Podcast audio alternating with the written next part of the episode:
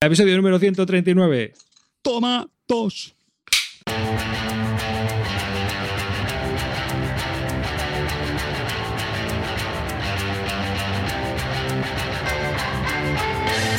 Hola y bienvenidos a un nuevo podcast de Bislúdica, un podcast dedicado a los nuevos juegos de mesa. Yo soy David Arribas y conmigo está Carte. ¿Qué pasa, mozuelos? Feliz 2019 y un mensaje muy importante. Mirad el vídeo de Miguelina. ¿Te has ido a Turquía o qué? Yo creo que por el lateral he visto yo. Bueno, la verdad que se te ha quitado el pelado de niño de Chernobyl que te hiciste la última vez. ¿eh? Tenemos también a Calvo. y lo dices tú, que parece que eres de Kosovo. Que buenas noches, feliz año a todos los oyentes y a este panda de energúmenos. Tú el mute, para Ya, ya, ya. cosas que ya, ¿vale? Joder, ¿te lo ha dicho Clint esto o qué? Que bueno, pues eso, que feliz año, que estamos con muchas ganas de volver, nueva temporada, nuevo de todo. Temporada no, esto, bueno, Pre- nuevo año y que eso, que vamos a darlo todo. ¡Vamos! Y hoy tenemos con nosotros a Amarillo 114. Bueno, vengo repescado del evento de la final de los podcast lúdicos, ¿eh? Eh, en los cuales estaba representando a este grupo de eh, impresentables. Y nada, eh, feliz año a todos. Vamos a ver de qué hablo en el programa, porque básicamente solo juego un par de jueguecillos, pero bueno, algo podemos sacar. Y si no, pues a que a lo que vengo, ¿vale? Así que, venga, chavales. Y bueno, pues nada, antes de empezar con toda la movida, daros las gracias a todos aquellos que nos habéis votado a través de las no sé cuántas votaciones de la iniciativa que ha tenido Tavo, un oyente de podcast de juegos de mesa, que también es amigo, eh, y que, bueno, pues vive aquí también en Alcalá, y se le ocurrió la idea de hacer una especie de competición en la cual qué prioridad le damos a cada uno de los podcasts lúdicos que tenemos en nuestro podcatcher, ¿no? En nuestro programa para escuchar los, los podcasts. Entonces hizo una recopilación de podcasts que también me parece una cosa muy interesante, que ha, ha hecho un directorio bastante chulo, que hay como 70, más de 70 podcasts que han grabado eh, relacionados con los juegos de mesa, lo cual me sorprende. O sea, yo creo que casi hay más que canales de YouTube al final. No sé qué. qué- 180, has dicho. No, es más de 70. 70, 70. Más de 70. No, siguen siendo muchos, ¿eh? De hecho, mira, estaba yo comentando en, en el chat ahora mientras arrancábamos que, que, que yo creo que tenemos una comunidad de, de podcasters eh, pues muy buena, ¿no? Yo creo- no sé, la que tenía, sentía curiosidad como serán en otros países, pero es una pasada el, el nivel de, podcasting eh, que tenemos, porque ya no solamente la cantidad de estos 70, que es verdad que algunos están ya más, pues más eh, desconectados, ¿no? Ya no están en, en- activo, pero siguiendo el evento este, pues hombre, yo creo que uno se ha dado cuenta de la, la cantidad de, joder, de, de buenos podcasts que hay sobre juegos de mesa en, en español, ¿no? No sé si os ha pasado, que hay enfrentamientos que uno tenía a veces dudas, ¿no? De decir, joder, ojo, el voto este u otro, porque yo creo que, que gustan muchos de ellos, ¿no? Hacen, hacen un, un gran trabajo y oye, pues eso, los aficionados, pues tenemos que celebrarlo, estamos de suerte. Pues sí, Totalmente ah, de acuerdo, Martes. Sí, totalmente de acuerdo. Creo que, de hecho, bueno, eh, la gran mayoría de, de programas soy seguidor de prácticamente casi todos, menos de los podcast zombies que, eh, que se colaron en el cuadro, que llevan mucho tiempo sin, sin sacar capítulos, pero bueno, que me los escuché en su momento también. Así que nada, creo que hay que agradecer ¿no? a toda esta gente que de verdad, de forma altruista, pues cedéis vuestro tiempo libre a la hora de, crear este tipo de contenido para que luego los podamos disfrutar. Y, nada, felicidades felicidades a todos los implicados, porque al final, y gracias ¿eh? de parte de todos los, los oyentes. La verdad es que sí, hemos ido pasando etapa tras etapa y al final hemos sido el podcast con más prioridad, lo cual a nosotros nos llena de orgullo. Eh, quizás teniendo en cuenta que algo que nos penaliza mucho es el lenguaje que utilizamos a veces, que somos bastante directos y sabemos que eso nos penaliza, por un lado, o por otro también nos nos bonificará. Y bueno, pues tenemos a Calvo con la perrita, Cala. Si estáis viendo esto en vídeo, podréis, Y podréis verlo. también nos penaliza mucho, ¿eh? Clint también nos penaliza y nos bonifica. sí. Lamentablemente. El programa para No. aprovechar que Green no está Ra- para- realmente cada uno de nosotros bonifica y penaliza, pero pues, Absolutamente. eh, lo primero es lo primero es dar las gracias a Tavo por la iniciativa. Creo que ha sido una iniciativa muy interesante que nos ha permitido a todos conocer y dar a conocer a muchos podcasts, sobre todo que, que estaban o, o hundidos en, en- en la masa. Es decir, mucha gente pues ha conocido a Ciudadano Mipel, a todos los podcasts que han entrado en la, en la selección principal eh, pues ha conocido a muchos, ¿no? No voy a decir todos, pero hay una, hay una tabla, hay una página web y, y bueno, pues ahí los tenéis, ¿no? Y yo comento lo de Ciudadano Miper porque ejemplo, porque es algo que se comentó en el Telegram de Bislúdica. Y que bueno, pues nada. eh, hemos tenido la final contra Más Madera y bueno, pues eh, eh, hemos sido al final el podcast más votado. Así que muchas gracias a todos y también por vuestro apoyo. Y bueno, pues aquí estamos. Y seguimos con nuestro podcast si queréis y vamos para adelante. Esperemos que el año que viene pues esta iniciativa haya crecido de alguna manera. Y eso, yo, le vamos a pedir a Tavo que lo haga, pero de youtubers. ¿eh? A ver qué pasa. Aunque dijo, no participamos, como ahora estamos en Twitch. ¿eh? No, pero se lo comenté, se lo comenté y le dije, se lo, y, y dijo, mm, es, te paso el Estel. ¿Sabes? O sea, como diciendo, tú sabrás, yo paso. Dice Netes, esos, esos se matan. sí. No, yo, le- yo lo que le dije a Tavo era que no hacía falta que, que metiese más variables para nosotros porque estaba claro que lo íbamos a ganar. O sea, no hacía falta que lo apañase de, ni, de lo amañase de Ojo, ninguna oye, manera. el, Perdona, el bot, habla- el habla por bot de ti. Mueve Cubos, el bot de Mueve Cubos que programó que cada vez que buscaba un juego en su web le metía un botón más madera, le llevó le a ganar la final a Planeta de Juego, ¿eh? O sea que, ojo, ojo, Calvo, habla, habla por ti que a mí me ha costado jugar dos partidas al, al Pax Emancipación con Tavo mm, para, para arreglar el sarao este. ¿eh? Ya, O sea, yo, yo para terminar, yo para terminar, os voy a pedir que por favor todas las conspiraciones que os imaginéis que hemos hecho, que hemos hecho trampas, que hemos ganado Son- dinero, no las contéis. No, no las contéis. A mí me gustaría, me gustaría ¿no? conocerlas. No, me, me gustaría. te- absolutamente. tengo Ha sido curiosidad. una pantomima. Una probablemente, pantomima. Probablemente se hayan quedado cortos, ¿no? Sí, seguramente. Pero todas esas teorías Con el de. premio tan suculento que había. Porque- 100.000 euros, ¿no? De- Yo ya lo he escuchado por ahí en algunos canales, y en algunos foros, y en algunas historias, algunas movidas que me, me- me he reído bastante. Eh, por favor, co- compartirlas con nosotros, todas vuestras sospechas, conspiraciones y historias que creo No, que ahora- va a ser muy serio. interesante. yo, yo no pensé que lo fuésemos a ganar, ¿eh? Te lo, te lo digo, vamos. Yo, bueno, a ver, Yo, yo, pensé que íbamos a quedar terceros o cuartos. yo pensaba que iba a haber opciones, pero veía Planeta de Juego, lo veía muy fuerte porque Toma- total, hacen un- total, total. hacen un programa muy variado, tienen eh, invitados de, de- que le dan a casi todo y al final pues resulta No como tú. Muy Exactamente, yo vengo aquí a hablar de, de Sierra Madre, ¿eh? Cuñita, Phil, paga lo que debe. Peñito, Peñito, amarillo. Hoy sí hacemos equipo, ¿eh, campeón? Y, y no, y bueno, básicamente. Y más madera y Funatic. Mamadera y Fnatic, no, pero y lo- por ejemplo, el podcast de los abuelos, ojo con los abuelos, yo dije, cuidado los abuelos, porque los abuelos hacen un programón, se lo curran de puta madre, meten la parte histórica que se quedara un poco huérfana, ya que el cabrón desde la canto no hace programas, eh, ellos meten No. esa parte que creo que es una de, la- de- de las cosas que a los que nos gustan los juegos históricos, pues nos llama mucho de los podcasts, lo, lo hacen muy bien, traen a gente que pilota un montón de los juegos, y aunque yo no juego Wargame, pero me lo escucho, porque la verdad que mola escucharlo, o sea, lo que te digo, las bataditas que se montan y tal. Y, y como él, pues mucho, mucho, mucho, mucho. Y los, los bárdulos también, me- yo quiero hacer una mención a ellos. ¿eh? Los bárdulos también. Muy, muy entretenido y tengo que reconocer que me encanta el, ese acentillo vasco que, que le ponen. Bueno, que, que es suyo. y, y me parece muy entretenido también ese podcast. Lamento cortaros, hay que seguir adelante, la vida continúa.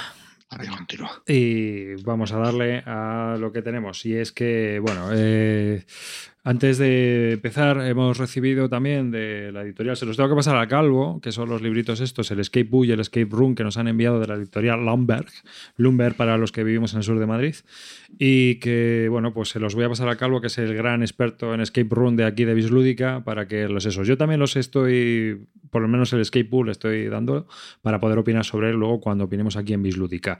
Hemos, eh, bueno, hice el otro día un vídeo de presentación, lo tenéis en nuestro canal de YouTube, que os invito a que también lo veáis, porque también tengo un vídeo muy importante sobre cómo destroquelar, creo que es algo que no se hace siempre bien y creo que, que es un, un vídeo que se merece que, que lo veáis. ¿De acuerdo? Eh, sí, sí, sí, sí. Esto, yo casi me cargo el último juego por tu puta culpa. ¿Cómo puedes coger cuatro planchas y destroquelar metiendo el dedo gordo, tío? Hay, hay casi que me la saber, hay que saber. Pero es que tienes que, hacerlo. tienes que tener las porras de dedo de David arriba, hermano, para que eso te salga bien. Si no, no te sale. Pues casi me, me- vamos. Mi hija me miraba diciendo, papá, Pero ¿estás tú- seguro? Yo que sí, que ¿Tú sí, no viste el vídeo? hecho". ¿Tú no has visto el vídeo? Sí, por la parte de atrás, por el anverso, sí, sí, así lo hizo. Pe- ¿Y, eh? Con las cuatro planchas a la vez, tras, tras. Y Sí, son sí, sí, pocas. por eso. Vale, bueno, ver el vídeo, en serio, de verdad, y darle a la manita para abajo, que hay mucha gente que se ha picado, mosqueado porque no sé qué diablos hago o hago lo... si es que me partía. Bueno, da igual. El caso es que estamos aquí y hemos hablado de los boot de Lambert, que los vamos a comentar en un próximo Bislúdica. Eh... Yo, yo quería hacer una, es que sé que ha pasado ya más de un mes y pico. Bueno, más de un Espera, mes. antes de nada, No. y ya te dejo.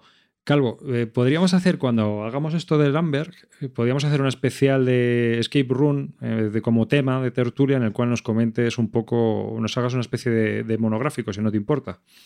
Vale, como queráis. Claro, Si hay- claro. tú que si la- pruebas, ¿no? Y haces juegas a Si la muchos. audiencia lo demanda, yo por mí. A mí me parece que puede ser interesante, ¿vale?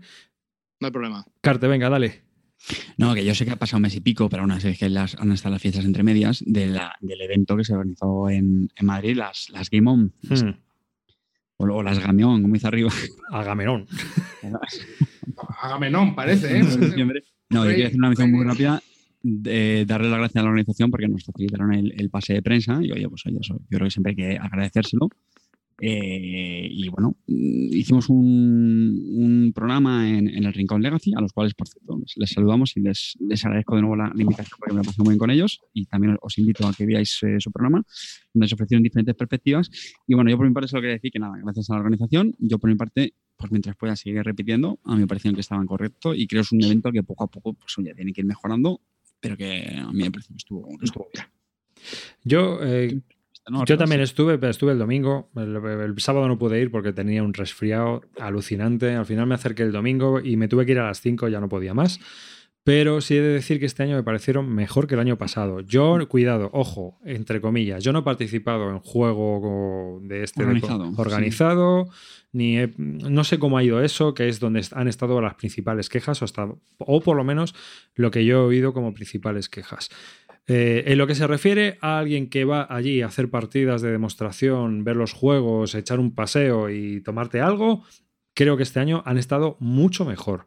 Mucho mejor. Había bastantes mesas, se podía jugar a casi todo, había muchas cosas para niños y estaba más centrado en lo que eran los productos que distribuye Asmodee, lo cual yo desde mi punto de vista agradezco.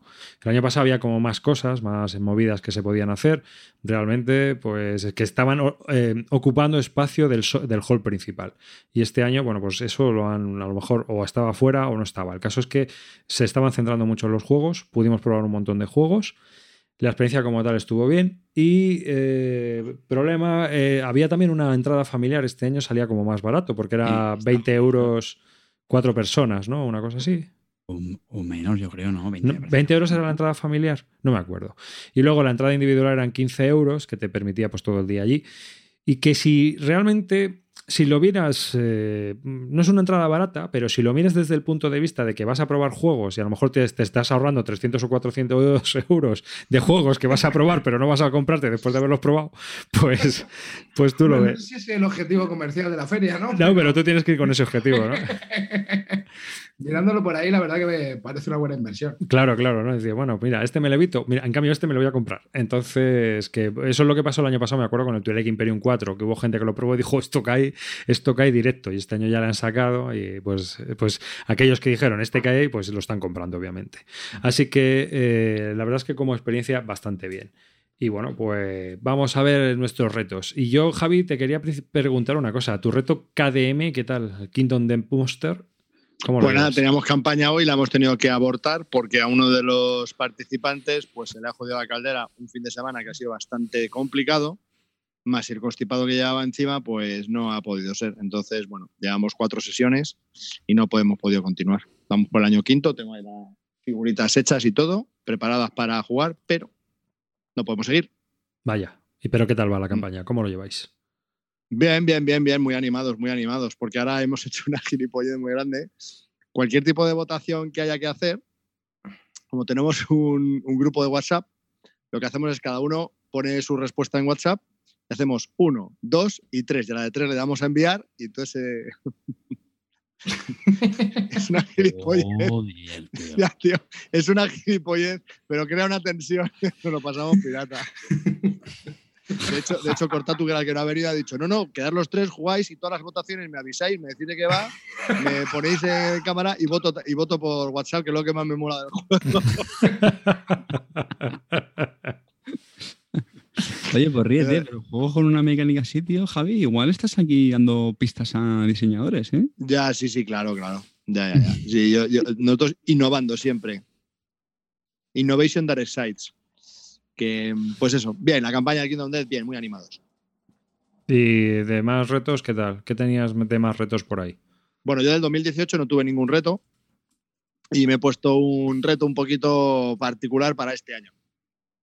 El final del 2018 fue bastante truculento para mí porque no sé por qué me, me ha dado un venazo terrible eh, y me he comprado, presa de la desesperación y del miedo de que no hubiese más en tiendas, me he comprado todas las expansiones del Señor de los Anillos LCG, de las de los libros, no las, Ya, las sí, que sí, son sí. independientes, que esas hay como 8 o 9. Me lo he comprado todo, entonces he dicho, pues lo tendré que jugar. Y entonces mi reto este año es jugar. Ah, es un reto un poco ambicioso, pero por lo menos hacer algo es jugar 100 partidas. 100 partidas a ese juego. En partidas. Un 100 por uno. Sí. Un 100 por uno. Ostras, esa es buena. ¿eh? Pero con pero ya, ya me he leído en, en todo diciembre y lo que llevo de enero, me he leído un montón de páginas web de, de creación de mazos, de estrategias, de un montón de cosas. Y entonces, pues estoy bastante, bastante motivado. Voy a empezar, he deshecho todos los mazos que tenía, voy a empezar de cero y, y bueno, pues avanzar en- con el core y luego ya empezar con, con la campaña. ¿Y el Gloomhaven? ¿Cómo va el Gloomhaven? Y el Gloomhaven lo llevo con, con carte, cable carte, que yo soy muy aburrido. Bueno, hemos jugado dos, Tres sesiones. En la Tres última, sesiones. además, añadimos a, a mi hermano. Y, y bueno, bien. Nos pasa, ahora ya sí nos pasamos el último escenario. Pasa que bueno, vamos a ver si también vamos más, más lentillos. Tengo la agenda más complicada. De hecho, yo voy a poner la parte negativa. Yo no me voy a plantear ningún reto. La verdad es que en el fondo me gustan, ¿eh? porque, claro, pues siempre te da esa sensación de satisfacción ¿no? y de plenitud cuando, cuando logras un reto y mola, ¿no? Y tener ese seguimiento a lo largo del año. Y además hay, hay aplicaciones en el móvil que, que están muy chulas para hacer ese seguimiento. Pero yo a día de hoy, y además creo que va a ser algo constante a lo largo de este año, sigo teniendo una agenda lúdica complicada. Ya me- bueno, de hecho todavía no, no consigo como prácticamente quedar fuera de casa, pues como para... Yo te propongo un reto. Venga, a ver. Un 12-1 de estos, un no sé cómo se 12-1. dice. 10 por 10, o un, un 5 por 10, o un 10 por 15. No, no, un, un 1 por 12. Una vez al mes, un escenario del Gloomhaven. Ah, venga, vale. Con tu hermano. Vale. Venga, seguro que. Y, y tu mujer. Pero bueno, ahí ya te está. Ya, eh. Impresiona mucho, ¿no? muy arriba. No, Que- venga, vale. Pero bueno, que sepas, como me ha dicho mi hermano, que tenemos que mm, rolear y narrar más las, los escenarios, ¿eh? Eso ahí Ya, lleva, a mí ahí lleva A razón. mí sin ¿no? presión, ¿eh? A mí A mí sin presión. presión, Me ¿no? tengo que disfrazar también de. Te voy a poner un reto. Hijo de puta, no, no, no, no, no, no, no, puedo, no puedo, no puedo. Tienes que ser un poquito más narrativo jugando a Glohamen, Javier. No puedo, tío. puedo. que te diga hoy, que te diga hoy Zoro la partida que le daba al Ion Sen. No, pero es que el Ion Sen es un, al final es un Eurogame, tío. tío. Pero de hecho, a mí eso es una cosa que me fascina. No al calvo más que comprarse juegos supuestamente temáticos y luego el cabrón te dice, venga, un uno con una calavera. Con sí, sí, no, no, pero. ¿Hablas así, Javier? Sea, es brutal. A ver, hay Claro, juegos Pero a ver, eh, lo mismo descubrís que el Gloomhaven no es bueno para rolear. Vamos a ver, ya estamos con lo de siempre. No, que para eso juego el rol. Bueno, No, no, vale, no estoy, no estoy hablando del rol, estoy hablando del Joder, Gloomhaven. ¿eh? tiene una historia, tiene una ambientación, tiene un mapa, mm, algo, joder. De hecho, tío, a mí lo que me echa un patrón de un Javen es que haya 100 putas misiones, tío. A ver, ¿por qué no hacen 20, tío? A 20, a ¿Y qué 30. más? Joder, O si hacen campañas. 20 porque se hacen 20, si hacen 100 porque hacen 100. Bueno, Joder, venga, tío, recojo tu tío, guante, pero- carte, recojo tu carte, tu, tu carte, guante. Y, y- pero recuérdamelo cuando estemos jugando al Gloomhaven, me dices, roléalo todo lo que puedas. Venga, yo me, me meto en el personaje, te lo juro. y Pero cada vez que me falta una carta, lo voy a, lo voy a vivir. Pero fíjate lo que acabas de decir, Calvo. Dice, un 1 por 12. Eso es que este año voy a jugar 12 escenarios. Te faltan 8 años para acabarte el juego. Uy, eso sí no, lo, si no lo pasamos. Eso sí y- no lo pasamos. Pero vamos a ver, si es que con este anormal, ¿qué esperas, eh, Amarillo? ¿Qué esperas? ya, lo, que pasa es que yo creo, yo creo que en realidad en 100 misiones, no conozco el juego, ¿eh? pero realmente serán tan diferentes entre sí las 100 misiones. No podía haber hecho a lo mejor menos misiones todas diferentes entre sí y hacer que el juego te, te motive más, porque a mí, no sé, a mí jugar tantas partidas a un juego, eh, que, a ver, son 100, ¿eh? No sé, me da un poco más de perecilla, pero bueno, tampoco voy a decir nada porque mi reto es jugarme 50 partidas de Aristella este año. 50 de Aristella. ¿Cuál es tu reto? ¿Ese es tu reto este año? Bueno, es que ese creo que lo voy a conseguir, porque vamos, este año he jugado 33 y empecé a jugar en, en julio. ¿Pero y, físicas? Eh, bueno, muchas físicas, porque estoy yendo a jugar aquí a la tienda y, y, la verdad que estamos haciendo bastante torneo y tal. También juego partidas online, evidentemente. Y otra cosa que también me gustaría hacer de reto, tío, es eh, tengo que reducir antibiblioteca como sea, bro tengo que por lo menos jugarme dos, dos, juegos al mes que no haya jugado, tío, porque esto ya me está comiendo, ¿sabes lo que te digo? O sea, tengo que Así estás en la cocina, que no tienes sitio ni en el cuarto. Tío, tengo, no, es que ya, mira, ahora sí que estamos llegando ya a un punto donde menos mal que mi, mi mujer se ha visto un par de tutoriales de Maricondo, hermano, y me ha hecho a mí... Me ha hecho, me Vas a coger... Me ha habilitado cuatro huecos, ¿sabes lo que te digo aquí? Para meter cuatro juegos, pero es que lo que te digo, estoy en un punto ya donde no puedo comprar, porque es que no sé dónde meterlo, literalmente. Calvo, Mar Maricondo, ¿sabes quién es o también hay que explicártelo? Sí, sí, hombre, Maricondo, desayuné el otro día con ella. Que, hombre, sí, hay retos de esos así un poco también, un poco menores, ¿no? Que intentar gastar menos este año, debido al reto este que tengo. O sea, el, el, el gran, la gran obsesión que tengo este año es dedicarle mucho tiempo al Señor de los Años LCG y al otro grande que me tiene que llegar ya, espero, ese de Games, por Dios, que es el Mage Knight Ultimate Edition. O sea, ese juego lo tengo que aprovechar mucho este año. Esos dos van a ser mis cabeceras este año. Hmm. Lo voy a intentar. Y, quiero y, y, y ganar y, gastar menos que, que, el año pasado, que por cierto, ¿cómo vais de cuánto habéis gastado el año pasado en neto? Yo estoy a, al revés, estoy en negativo. Ay, hoy me he acordado, tío, que, que no, me cuento, pero mirado, no me habré vale. comprado muchos juegos. Yo habré comprado, quitando Aristella, que la Aristella sí que me dejó. Yo es que tengo un, un, flujo de juegos de menos 100 juegos del año pasado a este. Wow, es que eso es lo que debería de hacer, bro. Yo tengo que empezar a limpiar desde aquí, tío. Bueno, yo es decir que en 2019 llevo 175 euros vendidos y, y cero comprados. Eh, yo, yo he gastado 80 pavos ¿Eh? en 2019 ya, ¿eh? Te la gastas tan tarde rata en la Collector Edition. Eso, bueno, mira, escucha, saldo de gasto 213 euros en, do, en 2018, tío. Yo, de momento, creo ¿En que positivo? Este no me he comprado todavía pues, nada. Oh, o sea, negativo. O sea, gasto. ¿no? Gasto. Gasto, gasto, gasto. Gasto, ¿no? Vale. He, he metido pinturas de. que son muy caras, tío. Sí, bueno, son tan caras que yo directamente lo que he metido el pintor. Digo, pues si me sale más barato pagar la figura que me las pinta que aprender yo a pintar y comprarme esto, venga, me da por saco. yo, bueno. ¿Cómo, ¿Cómo habéis acabado vosotros el 2018? Mal. yo, récord, casi 1.900 pavos. 1.900 de gasto. Bueno. No, eso no bueno. pasa nada, hermanico, con la calma. Que como, como, fuiste a ese en este año, ah, no, que este año no fue. Pues bueno, me he gastado más este año que el año que fui a Essen. Para que veas. Te ha vuelto loco, ¿no? Tienes que quitarte, bórrate la cuenta de Kickstarter, tío, que eso no trae nada buena, tío. Eso creo yo. Date de baja de esa mierda. Literalmente. ¿Alguna ah, cosa cierto, más? Hablando de Kickstarter, hablando de Kickstarter. Mañana es, es, es, una gran noticia para mí. Estoy como estoy esperando como treinta y pico Kickstarter. Mañana, que ya está en la oficina, voy a enviar el mensaje. Mañana recibo el primer Kickstarter que ha llegado antes de tiempo. O sea, me llega mañana y te estaba expected para marzo-abril. Joder. 2019. Bueno, Estoy ¿cuál flipando. es? ¿Cuál es? Maximum Apocalypse. No sé cuál es. Ya, nadie lo sabe. bien, Javi, muy bien. Está bien, vale, muy bien. Máximo un apocalipsis. Suena más más. Más más en máximo un apocalipsis.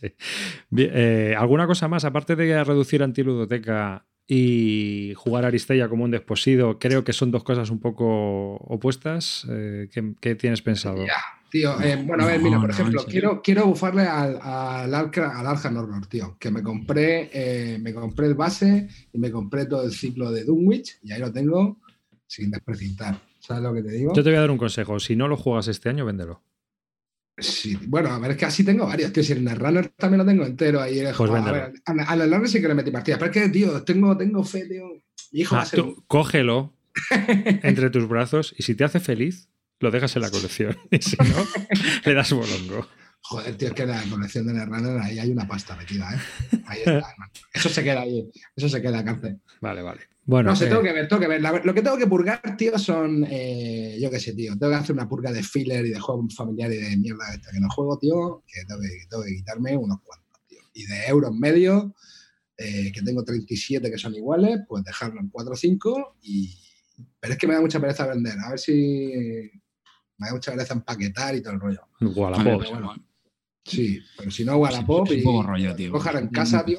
Bueno, os, os cuento una anécdota de ventas. Yo ahora estoy vendiendo por BGG principalmente, porque no me apetece hacer la foto para el Wallapop ni nada.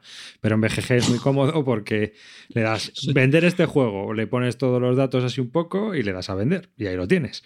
Y normalmente, pues eh, con el rollo del punto pack, pues también es muy fácil que alguien extranjero te compre el juego y acabe el juego en Bélgica o en Francia o en algún sitio, ¿no? Se ha vendido bastantes juegos este, estos dos o tres meses. He vendido bastantes juegos a donde llega punto pack, que por 7 euros pues llega hasta Bélgica, Alemania y toda esta zona. Pues me contacto un polaco por un juego que tengo vendiendo por 10 pavos en la, en la BGG, que le mande fotos para enviárselo a Polonia y que los gastos de envío, pero a ver, chaval, ¿cómo te voy a enviar fotos? O sea, entre que saco el juego, le hago las fotos, te las envío por 10 euros. O sea, es que le, le tiro a la basura, tío. El tiempo que me lleva es que la gente... Pero Y que luego, tío, ya es que me da, me da hasta miedo vender juegos, porque es que a lo mejor lo lle- luego lleva el mínimo toque que ni has visto, tío, y como esta afición está llena de esquizofrénicos, tío, le dicen, pero a ver, el juego tiene un golpe, aquí tiene. ¿Pero qué golpe? Si no lo he visto, me lo han dicho, lo acabo de ver ahora, la tercera vez que me fijo en la esquina, ¿sabes lo que te digo yo? Que te digo, yo tampoco soy tan tiquismiquis con los juegos que llega a un punto en que ya me da. eh, me da hasta cosilla venderlos porque a lo mejor hasta el más mínimo es perfecto, eh, que tampoco te vaya a vender un juego roto, evidentemente. Si la caja está rota, te lo digo pero que ya me da, me da pereza, tío. Me da pereza ponerme a chequearlo, a ver todo que esté tan, tan, tan perfecto todo. Te voy, a- te voy a dar un, te voy a dar un, No sé. una- un aviso. Mira, una, una- yo lo que hago es eh, vendo, entrego en mano y no envío por menos de 50 pavos. Algo así, por lo menos, o por lo menos Sí, que eso, una entrega en mano, míralo, y si te lo quieres bien y si no me lo llevo, porque no sé, tío. eh, Claro, la- tío, es que es muy, así. muy tiquismiquis, tío. Y, Claro, también te aviso que eh, eh, ponen el anuncio, no envío por menos de 50 y te preguntan, oye, juego este de Ah, 10 eso- euros, ¿por cuánto me lo envías? Eso también pasa. Ni contesto. Hmm. Bueno, a ver, tengo, que, tengo que reducirlo, lo tengo que hacer jugar, tío. Bueno, yo lo de los retos os cuento un poco mi experiencia. Yo creo que los retos son interesantes en el sentido de que te sirven para conocerte a ti mismo, porque son cosas que tú te propones y tienes que intentar conseguir. Entonces, te vas a mí me ha servido para conocerme mejor, porque por ejemplo, eh, yo el año pasado me puse un reto que era jugar a 26 juegos de mi antiludoteca, es decir, 26 juegos que no había estrenado, estrenarlos, que lo cumplí. En octubre lo cumplí. Sí. Eh, ¿Qué se aprende? Pues se aprende que uno, qué tipo de juegos estás estrenando, o sea, con quién estás jugando y tal. ¿Qué es lo que te gusta y realmente no estás jugando? Y qué realmente es lo que estás jugando. Y, y eso me sirvió para conocer un poco y para ir, por ejemplo, o refinar un poco. Yo tengo una colección muy grande y la quiero ir refinando y la quiero ir disminuyendo. Y eso me ha servido pues para que cierta parte de juego vayan saliendo de la, de la colección directamente. O sea, esto no lo quiero porque no lo juego o no lo voy a jugar o resulta que no tiene salida. Entonces, para eso me ha servido. Luego hice un 10x10, pero autogenerado, es decir, yo voy jugando y a ver qué es lo que se va rellenando. Que ahí principalmente acabó casi todo con juegos infantiles. Eh, luego tenía algún reto más, pero quizás lo más importante en cuanto a costumbres que he cogido este año pasado ha sido que entre un grupo hemos montado la replay.com. La replay.com ha sido como un poco de inciso de decir, mmm, basta de jugar novedades. Qué susto te has dado, chico. Ya, es que me, ¿Hecho así o qué? Eh, me he rebalado. en la, replay.com lo que hemos hecho hemos cogido dos juegos y estamos repitiendo partidas de esos dos juegos continuamente. Entonces solo estamos jugando al Tigres y Eufrates y al Dorado de los dos de Quinicia, fíjate. Pero bueno, son los dos que escogimos al principio y somos los que hemos estado jugando a partir desde el verano hasta ahora. Cada vez que nos hemos visto, hemos repetido esos juegos. Única y exclusivamente, lo cual te da para profundizar y entender mucho mejor el juego, sobre todo si es profundo. Y si lo quemas, pues obviamente lo cambiaremos, pero de momento, pues bueno, ahí están y seguiremos con ellos un, por lo menos hasta que hagamos 10 o 15 partidas con cada uno. O sea que eso es realmente tal. Lo bueno de esto es lo que os digo. Yo creo que los retos está bien ponerse alguno, porque aunque no lo vayas a cumplir, a final de año te va a servir para conocer que voy a silenciar a este hombre porque se ha ido ahí corriendo y lo mismo, lo mismo. Se escuchan gritos Ay, ahora. Es el portátil que se le muere. Que Madre mía, tío. Y pensábamos que íbamos a, mejorar a Cliff. Me cago en la leche. Claro, entonces, eh, bueno, pues este año, este año todavía no me he planteado ningún reto, todavía los estoy pensando, pero sí que los estoy meditando más. No sé qué es lo que quiero hacer, pero sí que está, está claro que sirven para eso, para conocerte mucho mejor. Yo os propongo que lo hagáis. O sea, a ti, David, que no los haces, te digo, hazlos, porque va a servir, No, aunque no lo cumplas, va a servir para ver qué, qué estás haciendo. Es como apuntar Joder, las partidas, que hay mucha gente que no apunta las partidas. Y sí que mola apuntarlas, porque ahora dentro en febrero nosotros las apuntamos principalmente porque hacemos el podcast. Pero realmente ahora viene febrero, que es cuando hacemos lo de los premios Calvo, y nos vamos a poner ahí con los listados y todo esto, y es cuando vamos a ver qué has jugado, qué no has jugado, a qué más has- cuántas partidas has echado. Entonces vas a sacar tus propias estadísticas y vas a ver eh, si las empiezas a estudiar, te vas a dar cuenta de que juegas a cosas que no te apetece, juegas a cosas que a lo mejor no te gustan, juegas a juegos, a más juegos de los que tú querías de un tipo y en realidad mm, te gustaría jugar a otro tipo de juegos. Yo creo que se aprende mucho y por lo menos, pues ya que estás y que es una afición que te gusta y que te gusta explotar, que estés ahí. No sé qué opináis vosotros, pero bueno, eh, en general. Sí, los retos molan. Sí, sí, sí. Sí. A ver Si, sí. no te, si no te vuelves muy loco con ellos.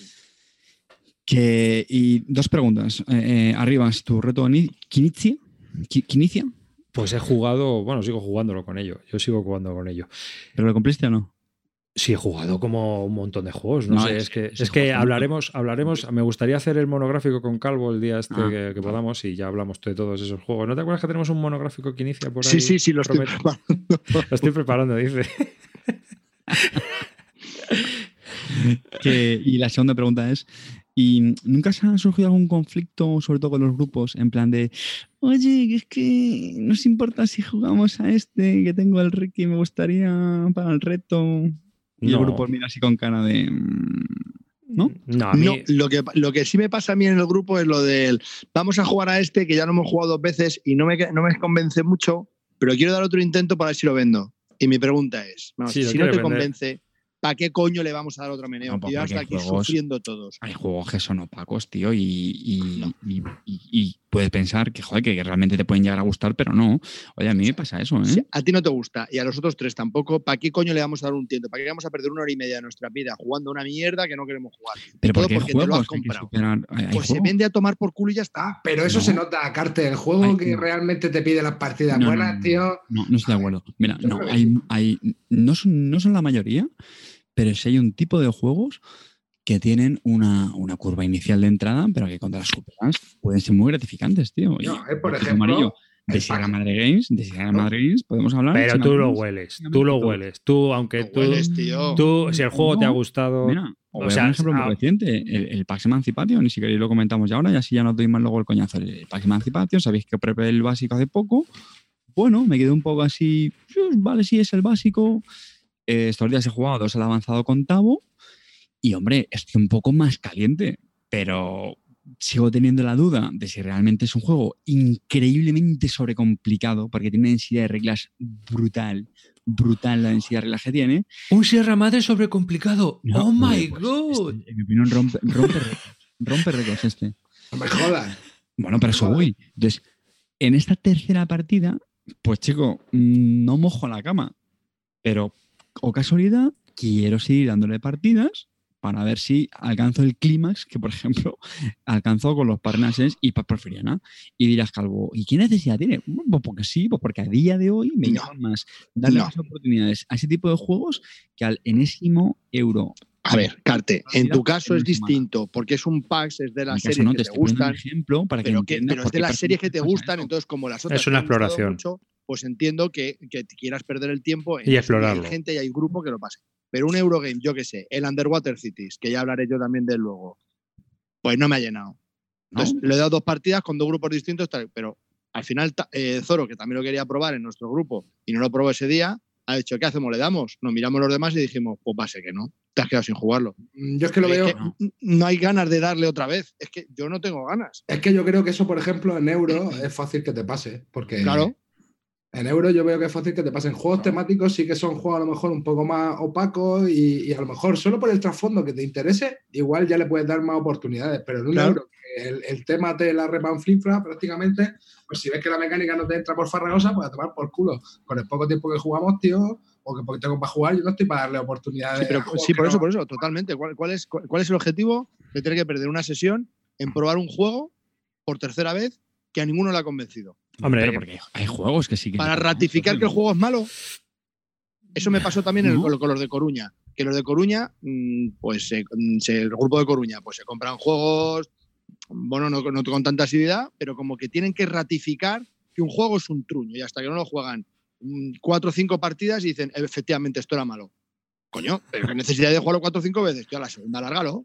Si huele a mierda, sabe a mierda y tiene el color de la mierda, no será mierda, ¿no? no, sé, digo yo. ¿Sabes? O sea, digo yo, ¿eh? Es que a lo mejor. Estoy con calvo, ¿eh? Yo, yo cada vez me cuesta darle más oportunidades a juegos que. Pero es por una cuestión de lo que te digo, pero yo juego poco y prefiero ir a tiro hecho a las sesiones. Hombre, yo. pero, aquí hay dos perfiles. un momento, pero yo lo entiendo, yo lo entiendo. Hay gente que se hace las listas de compras, se las prepara mucho, se no sé qué. Entonces, cada vez que se compra un juego es como que lo tengo que exprimir. Yo eso lo entiendo. Pero se puede fallar. Tú te puedes comprar un juego y a lo mejor no es lo que tú esperabas. No pasa nada. No hay que darle cinco sesiones. Si a la segunda mm, todos lo miráis con cara de pez, pues ese juego va fuera. Una mala suerte que le vamos a hacer, pero hay que vamos, flagelarse ahí con el juego. Pero que es como todo, que depende, que depende yo, a ver. del juego, depende de la persona. Yo una cosa que sí que, bueno, yo, vamos a ver. Yo, yo aquí soy un poco Jekyll y Mr. Hyde, porque por un lado tienes a David como jugador y consumidor, y por otro lado está Arribas de Bislúdica, ¿no? Entonces, David como consumidor es intolerante y ahí ya no se compra muchas cosas y tiene muchos vetos propios de compra, de compra, es decir, yo no. ¡Qué sorpresa! Claro, pero Arribas, Arribas es más abierto, Arribas es más abierto. Con algunas cosas, con otras no. Empezamos hablando ya como Aida de Gran Hermano. Entonces, no, lo que yo quiero deciros. y este puto tarao. Lo que yo quiero deciros es que, eh, que yo entiendo que Calvo diga eso, pero muchas veces a lo mejor tú, mm, que os habrá pasado, habéis probado algún juego o habéis jugado un juego simplemente por el hecho de luego comentarlo aquí. Decir, ah, pues lo voy a jugar, lo voy a jugar para luego comentarlo aquí. es un juego que no está en mi radar y me lo compré porque el grupo estaba algo, interesado y había oído muy buenas críticas de él. Y entonces dije, bueno, pues para poder hablar en Bitlúdica, pues me tendré que comprar el juego y probarlo. Y a mí, como no me importa comprar y vender, pues lo compro y lo vendo. Claro, por eso te digo que que esa, es una de las razones. Y luego otra, pues ya está. Que a nivel de bislúdica, pues es eh, verdad, hay juegos que, que, dices, ah, pues está bien, tal. Aunque yo no me lo compraría como David, pero como Arribas, pues me parece que está bien. Yo creo que eso también es, el perfil que nosotros, eh, pues ahora te toca un poco esa dualidad que tenemos.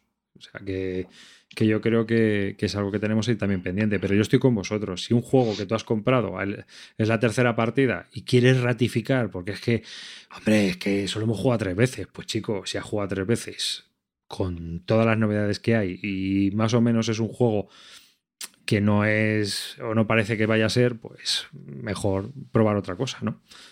Eso, pero eso pasa con todo. Estoy contigo. Mm. Así que eh, ¿Algún reto más? ¿Alguna cosita más que tengáis por ahí vosotros? Sí, adelgazar. Adelgazar, dice. Eso es muy poco complicado. ¿Tú también? Sí, tío. Madre mía. Entonces, las Torrenos 2, ¿cuándo las hacemos? Cuando quieras. La, brócoli con. Una, una, cosa no quita la otra. Brócoli con.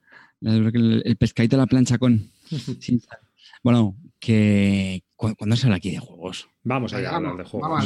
Eh, venga, pues mira, eh, tengo aquí un momento que. Pues venga, Amarillo, háblanos de los turnos. Gracias, Amarillo, ¿Qué, ¿Qué pasa? A ver. Eh, tengo aquí con nosotros al Underwater Cities. Mira, está aquí, lo tengo aquí ya. Creo que ya está saliendo también en el directo.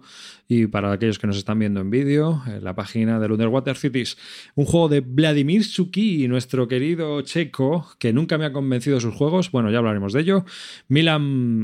Y que eh, es un juego de 1 a 4 jugadores entre hora y media y casi y dos horas y media de duración. Esto es largo. Es largo, es largo, es largo y cuanta más gente, más propenso a la AP.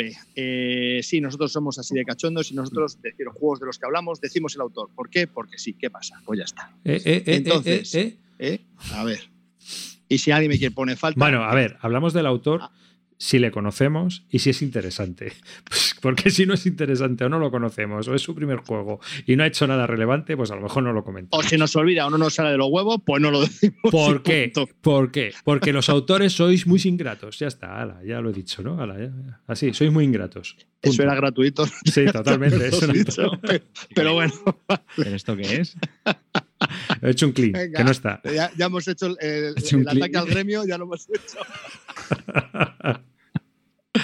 Esta sección la vamos a denominar ataque al gremio. Lo podemos decir en, la- en el- en el inicio del programa, vamos a decir, y el gremio de esta noche va a ser los piratas. Y ala, venga. Ah, por bueno, ello. entonces, venga. Eh, Underwater Cities. Bueno, sí es cierto que a mí este autor siempre me ha dejado bastante frío. ¿Por qué? Tiene unos juegos que molan bastante, pero no termina de rematarlos bien. No los hace redondos, no, no sé, siempre hay cosas que chirrían, cosas raras. No sé, me estoy acordando del Shipyard, por ejemplo. Es pero, pero el Last Will sí te gustaba. Sí, ese, ese sí, O sea, veletilla. sí, pero es el único. El del resto que he probado me dejan ahí un poquito a medias, ¿no? Pero bueno, había habido muy buenas críticas de este juego y dije, pues venga, me lo voy a comprar a ver qué tal. Es de uno a cuatro jugadores. Me leí la versión en solitaria y no la jugué, por supuesto, porque es hacer más puntos y dije, "Ah, me da igual. Y lo he jugado dos veces a tres y bueno, pues veo que puede ser muy propenso a la P y a cuatro jugadores aún más. Entonces tiene todas las cosas que me pueden gustar de un juego. Es muy Terraforming Mars, que tiene como tres eras y vas comprando cartas, vas mejorando tu, tu tablerito, vas haciendo, eh, o la parte de tablero donde vas bajando cartas que te van haciendo cositas, cada vez tienes más cosas que hacer. eh, te vas poniendo en el tablero y puteando a los demás, quitándole las acciones. Mm, tú haces acciones y vas bloqueando esas acciones y los demás no las pueden hacer. Y bueno, pues eso tiene su cierta gracia. Vas consiguiendo cartitas, te vas preparando para. Tienes un tablero personal aparte donde vas eh, haciendo una construcción de una ciudad eh, submarina, que también está muy bien, llegando a ciertos sitios que te dan puntos de victoria y te habilitan hacer habilidades, todo está bien, pero no termina de cuajar. No te- para empezar, la mayor pega que le, perdón, la mayor pega que le veo a este juego es que es solitario multijugador, absolutamente. Y pierdo mucho tiempo en, eso y al final la poca interacción que hay, que es la del quitar las opciones en el tablero central, pues no me, no me dicen mucho. Y luego encima hay muchísima contabilidad del esto me da un punto que no sé qué, que tal y cual, y al final, pues hay mucha gente que eso le molesta porque como es tan individual, no te estás fijando en lo que hacen los demás. Al final tú vas a tu chiringo, cada uno cuenta sus puntos, es muy fácil cometer errores eh, por el hecho ese de, de utilizar una acción que te da un combo, que haces esto, que no activas esto, espera que lo activo, que no. Mm, No es muy elegante, que digamos. Entonces al final, pues no, no me deja unas sensaciones como para seguir. Y eso que a priori cumplía todos los requisitos para que me gustase. Y entonces pues lo he tenido que vender porque no y con la gente que lo he jugado le ha pasado le ha pasado lo mismo. Pero es que Mm, no es un mal juego, no está mal, pero no es para mí. Pero en serio, o sea, yo a este autor el problema que yo le veo es que se agota enseguida. Es decir, juegas un par de partidas a sus juegos, no, yo no me divierto. Es decir, estás ahí optimizando todas las jugadas y no hace un juego que sea que, que te, que te rías por haber hecho una acción, que, que le metas a ti me carte. No, no, también, también. Ahora, No, que te quiero ahora. decir que aunque haya hecho este juego, el del Last Will, que yo también le tuve y tal, pero al final a mí tampoco me terminó de convencer porque es una carrera por perder pasta, pero tampoco, o sea, mm, que no, no me río, no me río con Sí, no, no me juegos. transmite, no transmite. Sí, Sí, no, y, de acuerdo. y tiene juegos Y ese, y, ese, y ese juego es el que a priori el que más interesante parece por el tema, porque es muy novedoso, es muy distinto. y tiene podría juegos. ser divertido. Vamos a verlo, pero vamos, tiene Pero no. Tiene juegos que, que yo recuerdo, mira, el 20 Century, ¿te acuerdas que lo probamos hace muchos años También. tú y yo? Muy frío, ¿no? muy frío, estaba bien y se están muy bien creados, pero, pero al final no te deja no te deja una sensación de que el juego sea divertido, que te lo estés pasando bien y que estés haciendo las cosas. Es lo que dices tú, es un jugador, es un solitario multijugador y es muy puzzle. Estás haciendo un sudoku y con los demás no estás contando. Pulsar 2849, que yo tampoco lo he probado. No sé qué tal si vosotros lo habéis probado, que le sacó creo que de Vir aquí también en español. Es decir, que este es de Sí, Arrakis. lo, lo jugamos, lo jugó, nada, ha durado una partida. Y bueno, pues luego ya tienes el Last Wheels. Klondike 1896. Realmente eh, no es que tenga muchos juegos, pero sí que. Ah, y mira, el League of Six también es el autor. ¿Te acuerdas que lo probamos? Que tú lo adquiriste. Sí. Sí, que Sí, tampoco. sí, sí. Es que se lo jugó hace mucho tiempo. Recuerdo que no me mató, pero vamos. Claro, es que no, te mata bien, ninguno. Tiene mecánicas nuevas, es- está chulo, pero. Que no los juegos, de- los juegos de este tío están bien construidos. Pero es un autor que dices, ¿lo jugarías? Sí. ¿Te lo comprarías? O sea, pues te tiene que ir el tema, no sé. Es, en mi caso, ¿eh? A ver, un- una pregunta, Calvo. Eh, corrígeme, este juego creo que se ha comparado mucho con Terraforming Mars. Era este, me parece, ¿no? Sí, porque se juegan tres eras, tienes cartas, no salen todas, vas comprando cartas, te las puedes ir bajando. Luego tiene una cosa muy chula que es en las acciones del tablero. En el tablero hay como tres colores y las cartas son de tres colores. Entonces, las cartas tienen una acción. Entonces, si tú, para hacer la acción del tablero principal, tú tienes que bajar una carta. Entonces, si bajas cualquier carta y tú te pones en el tablero central, esa es la, la- la acción del tablero central la realizas. Pero si cuando bajas la carta es del mismo color que la acción que estás desarrollando en el centro del tablero, pues también haces la, la- la acción de la carta. Entonces, bueno, pues esa gestión que tienes que hacer de decir, bueno, esta carta me la guardo para cuando haga esta acción de esta Mm. parte, como es roja, pues mola y así lo hago todo. Y, y aparte esa carta, si la juego, se me puede quedar en mi zona del tablero, porque ha sido del mismo color que la acción que he hecho. Entonces, eso mola. Pero al final es un mega puzzle que estás haciendo tú solo, que uno está callado a lo suyo, haces la acción y de repente dice uno, coño, me has jodido, se la iba a hacer. Entonces se tiene que replantear todo el turno ahora para ver cómo puede optimizar. Ralentiza mucho el juego y al final no es divertido porque, pues eso, vas- cada uno va a lo suyo, tiene un montón luego de puntos. La contabilidad de esto es, cada vez que tienes que hacer la fase de producción, madre mía, se produce por mil cosas. Que sí, que, es, que al final luego sale todo. Pero se lleva su ratito, ¿eh? Cuando Y jugasteis- uno- Cuando jugasteis, eh, me acuerdo de la partida porque Cortatu puso un tuit muy gracioso que decía, he estado jugando en solitario con estos tres durante dos horas y media al Underwater Cities, ¿no? Creo que eso a mí me resumió bastante. el- Es que yo creo claro. que esa es la clave, tío. Un solitario multijugador, a mí el juego que más pereza me puede dar, el tipo de juego que Pero más pereza me da ahora. que tiene su público, porque hay mucha gente que lo Sí, ve. sí. Sí, sí, que, el por juego eso- está bien, ¿eh? Que- por ojo, eso digo el que juego está mí- bien. Por eso digo que mí, tiene, un- pero- tiene un inicio, tiene un final, se puede jugar, está bien hecho. Pero a vosotros no os parece que si en vez de durar dos horas y media un solitario multijugador Exacto. fuera un- como hora, un Splendor, que es, Es un solitario largo. multijugador y te lo has cepillado en media hora y dices, ¿te puede gustar o no gustar? Pero es que Ah, te lo has... pero yo- te lo has- eso lo decís porque no es vuestro tipo de juego. O sea, a ver, que si el juego es muy largo, es muy largo. Pero que cuando algo te gusta, aunque sea solitario multijugador, Que y sí, es un tipo de juego que tienes pero que que jugar, na- A nadie está diciendo que este juego sea malo. Este tipo de juegos que tiene un tablero personal de desarrollo, Es que otra parte donde tú bajas cartas, tienes 100.000 cartas para en distintas eras, es mi prototipo. O sea, me encantan ese tipo de juegos. Pues chico, ya lo he vendido. No, el, no, en solitario luego- no lo llegaste a probar, ¿no? ni de coña, vamos. Leí cómo iba y dije, nada. O sea, esto es Y hacer más puntos que con la de solitarios que tengo, me voy a gastar yo el tiempo en hacer estar una hora a esto. C- 100 partidas. Eh, a favor, a favor, las reglas rapidísimas. Van, las explicas en un embolado. En 15 minutos estás jugando. Lo negativo, los componentes están muy bien, salvo las cartas que son de papel. De- Pero absolutamente de papel. Son muy lamentables. Muy lamentables. Ya está. Bueno, Underwater Cities. Muy bien, pues hemos estado hablando de Underwater Cities. Eh, venga, ¿quién vamos ahora con? Caravana al Oeste, coméntalo. Venga, pues caravana al oeste, Espera, chicos. que me pongo aquí el... Lo tengo aquí yo, si quieres. ¿eh? Mira, es- este es uno de los que no vamos a decir los diseñadores porque son tres y Un- yo- una pregunta, una pregunta antes de que sigas, Carte. Eh, tu- to- ¿Todas tus secciones últimamente vienen patrocinadas por Gaceto? De No, una manera. No, espera, espera, vamos a hablar de esto, vamos a hablar de esto, porque no, no no vamos a hablar de los autores, que son tres, pero sí vamos a comentar quién lo ha editado. Es que- primero, porque son amigos. Segundo, porque Sí, se lo curran. Y tercero, porque también nos apoyan. Así que, y participa con nosotros en Bislúdica. O sea que, eh, bueno, pues eh, uno de los. Y cuarto, y cuarto, principal- personalmente, porque el juego mola. Y porque no sale de los cojones. Pero no, no hagas Hala, spoilers. Ya está. No, no, te digo mi opinión. A mí, porque el juego me ha gustado. A ver, espera, a ver, pues, pues fíjate, vamos a empezar por ahí, ¿vale? Mm, ¿Sabéis cuando un juego hace mucho ruido en Twitter, no? Y, te, hartas de verlo y todo el mundo, caravana hacia el, al oeste, caravana al oeste, no sé qué tal. Y venga publicidad por aquí y para allá. ¿No os pasa un poco como que... No, lo primero es que dices, uff, esto... A, a mí me pasa con muchos, ¿vale? Como que, no decir que le cogen manía, pero que te No. pone un poco ahí a la contra. A mí me pasa, ¿eh? Y yo creo que lo hemos comentado muchas veces. Pues no será Bueno. por la turra que das con el Aristella, cabrón. Bueno, pues puedo entender a los que acaben hartos.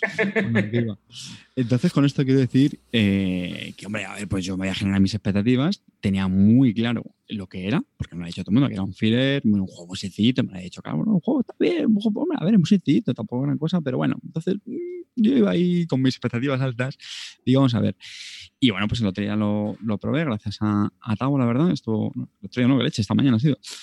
Y, y efectivamente, se han cumplido. O sea, es un juego que está muy bien, muy correcto. Y ahora pues voy a explicar por qué. Bueno, vamos a explicar primero que este juego lo jugó Gaceto.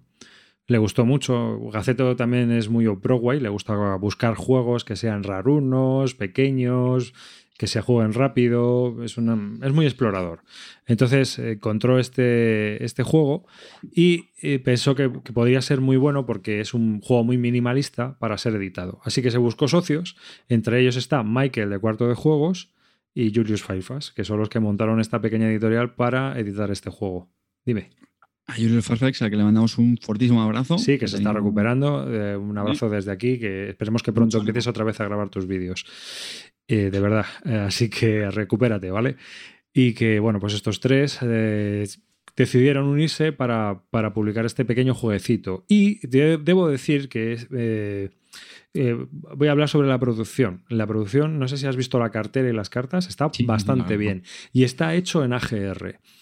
AGR es una empresa que está aquí en Vallecas y que se dedica a hacer principalmente, eh, bueno, es una imprenta, pero que empezó a especializarse también en juegos de mesa. Si recordáis, hace bastantes años, cuando empezamos a ver sus juegos, no eran muy buenos, ni los componentes, ni nada de nada. Pero la verdad es que cogiendo este caravana hacia el oeste, han avanzado mucho técnicamente y profesionalmente, y de eso yo entiendo. Y la verdad es que eh, se ve que eh, después de, seis años tiene una calidad bastante buena. Desde, desde mi punto de vista, se han convertido en una opción muy buena para, hablar con ellos si queréis publicar algún juego. ¿eh? Creo que no perdéis nada por pasaros por allí. Uno de los problemas que tienen, o que ellos han comentado que, a mí me comentaron de esto viene de terceros, pero bueno, yo lo comento aquí, es que mucha gente o muchos juegos que ellos han publicado tienen malos componentes porque directamente el cliente lo ha pedido así, ponme lo más barato. Mm, sí, 1817 está hecho en AGR. Eh, bueno, sí, bueno, dicen que llevan 10 años haciendo juego, pero realmente llevan 6 desde que empezaron un poco en serio, ¿no? Yo creo que eh, fue cuando empezamos a conocerles y cuando empezaron a hacer publicaciones. Ahora publican unos 100 juegos, juegos al año. Así que bueno, es una empresa española, creo que mucha gente... juegos al año son unos cuantos, Sí, ¿eh? sí, por eso te digo, que hacen 100 juegos al año y que la verdad a mí me ha sorprendido mucho porque además la producción está muy bien hecha porque son que son 16 cartas, 14 cartas, no me acuerdo. 18, me 18 cartas. 18, 18. Y eh, vienen en una especie de cartera que puedes llevar en el bolsillo y que además eh, puedes enfundar. Puedes enfundar y meterlas en fundas dentro de la cartera. Ya viene pensada para que tú puedas enfundarlas sin tener que, que no pasa como por ejemplo con otros juegos que si las enfundas no caben en el inserto. Aquí ya viene pensado. O sea que bueno, que han pensado un poquito en todo y que la verdad es que está bien, aunque bueno, el juego es que son 18 cartas. Venga, sigue ya y cuenta cómo va. Y bueno, siguiendo tu comentario del tema de formato, eh, es que me, encanta, o sea, me encanta porque es que eso lo hace súper portable. O sea, cuando es una cartera es nada, el tamaño como una billetera y es que eso es un plus para que vea mesa. Nada, el juego mecánicamente se explica enseguida. Son 18 cartas. Las cartas lo que tienen es, por una cara, tienen un cuadrante donde hay tipos de terrenos y a su vez, pues pueden decir objetos con temática del oeste el juego es totalmente abstracto realmente. y por la otra cara de la carta lo que tienen son unos eh, tipos de puntuación, es decir, cómo vas a puntuar en la partida. Entonces eso le da una rejulia muy, muy, muy chula al juego. ¿Por qué? Porque tú lo que haces al principio de la partida, coges tres cartas al azar, lo pones sobre su cara de la puntuación y esas son pues puntuaciones extras que va a haber en la partida. Digo extras porque la otra puntuación es eh, por los terrenos, que es lo que comentaba antes. Es decir, tú al final la mecánica es muy sencilla, vas eligiendo cartas, no vamos a entrar en detalle, pero bueno, tú vas cogiendo cartas poco a poco y nada, la vas poniendo sobre delante tuya y vas conformando pues lo que se supone que es una ciudad, ¿no? Ahí en, el oeste, de tal manera que vas pegando unos terrenos con otros y al final... Pues, Como el Honsu. Sí, exactamente. En los que jugado al Honsu, pues aparece mucho eso. También puedes poner las cartas encima una de otras. Y al final, bueno, pues los terrenos más grandes que tengas de cada tipo, pues eso es la puntuación. Y luego le sumas las puntuaciones extras que comentaba antes en la otra cara, ¿vale? Ya está. El juego no tiene nada más. Dura literalmente cinco minutos, mm, diez minutos como mucho. O sea, para mí es un filler, mm, vamos, filler, filler, filler. Esto que decimos, No, un filler de 30 minutos. ¿Qué cojones es un filler de 30 minutos? Un 30 minutos ya es un juego ligerito. un filler, filler para mí es esto, 5 o 10 minutos como mucho, 15. Y, joder, pequeñísimo de tamaño, súper portable. Yo creo que tiene que ser súper rejugable porque el tema de las puntuaciones le da bastante variedad. Y luego, tíos, o sea, ¿qué cuesta? 15 eurillos, 14 euros, ¿no? Me parece que tiene de, de PvP. Sí, sí, 14 o 15. O sea, es una cosa pequeña y portable y que, bueno, pues en 5 minutos te lo juegas. Yo solo le veo una pega. que yo creo que es la puntuación. No, que tienes que estar ahí sumando al final, haciéndote y como muchas veces estás ahí con el móvil, ¿sabes? Sí, estás ahí con el móvil. 15 más 25 más 7. Ay, ¿cuántas cervezas tienes? Hay ahora los trigos. Porque al final es un juego de que vas generando áreas y vas puntuando por, por áreas en las cartas que te van diciendo. Si el que tenga más botellas, ese, hay mayorías y mm. áreas, por decirlo de alguna manera, ¿no? Depende de los objetivos que hayan salido. Entonces tú tienes que ir intentando hacerte ahí las composiciones y los, y los campos.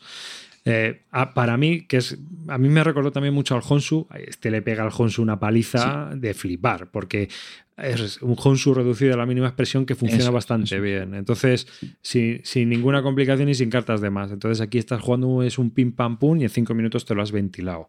Es el típico juego que dices, pues podemos jugar mientras viene alguien, porque dura cinco minutos. Me lo he llevado y estamos jugando en el bar mientras estamos esperando, o estamos jugando, o estamos comiendo, o estamos echando el café. La verdad es que por ese precio, pues yo creo que es un jueguecillo bastante chulo. Bueno, decir que es un juego para dos personas. Sí, con una variante en solitaria, ¿vale? Que tiene como tres objetivos, una cosa así. Y luego, luego me parece escenarios. Eh, van a sacar algo para tres o cuatro jugadores o algo he oído yo, pero no, no lo sé. No, o sea, el caso es que el jueguecito, la verdad es que está bien. La pega real es la puntuación para mí. Los incluso hay aplicaciones que, te facilitan ya la puntuación, ¿eh? Yo digo que se puede hacer pesada, ya está. Es para, no, no, que sí, que a nosotros nos ha pasado un poco, ¿eh? Creo. Por lo demás, pues.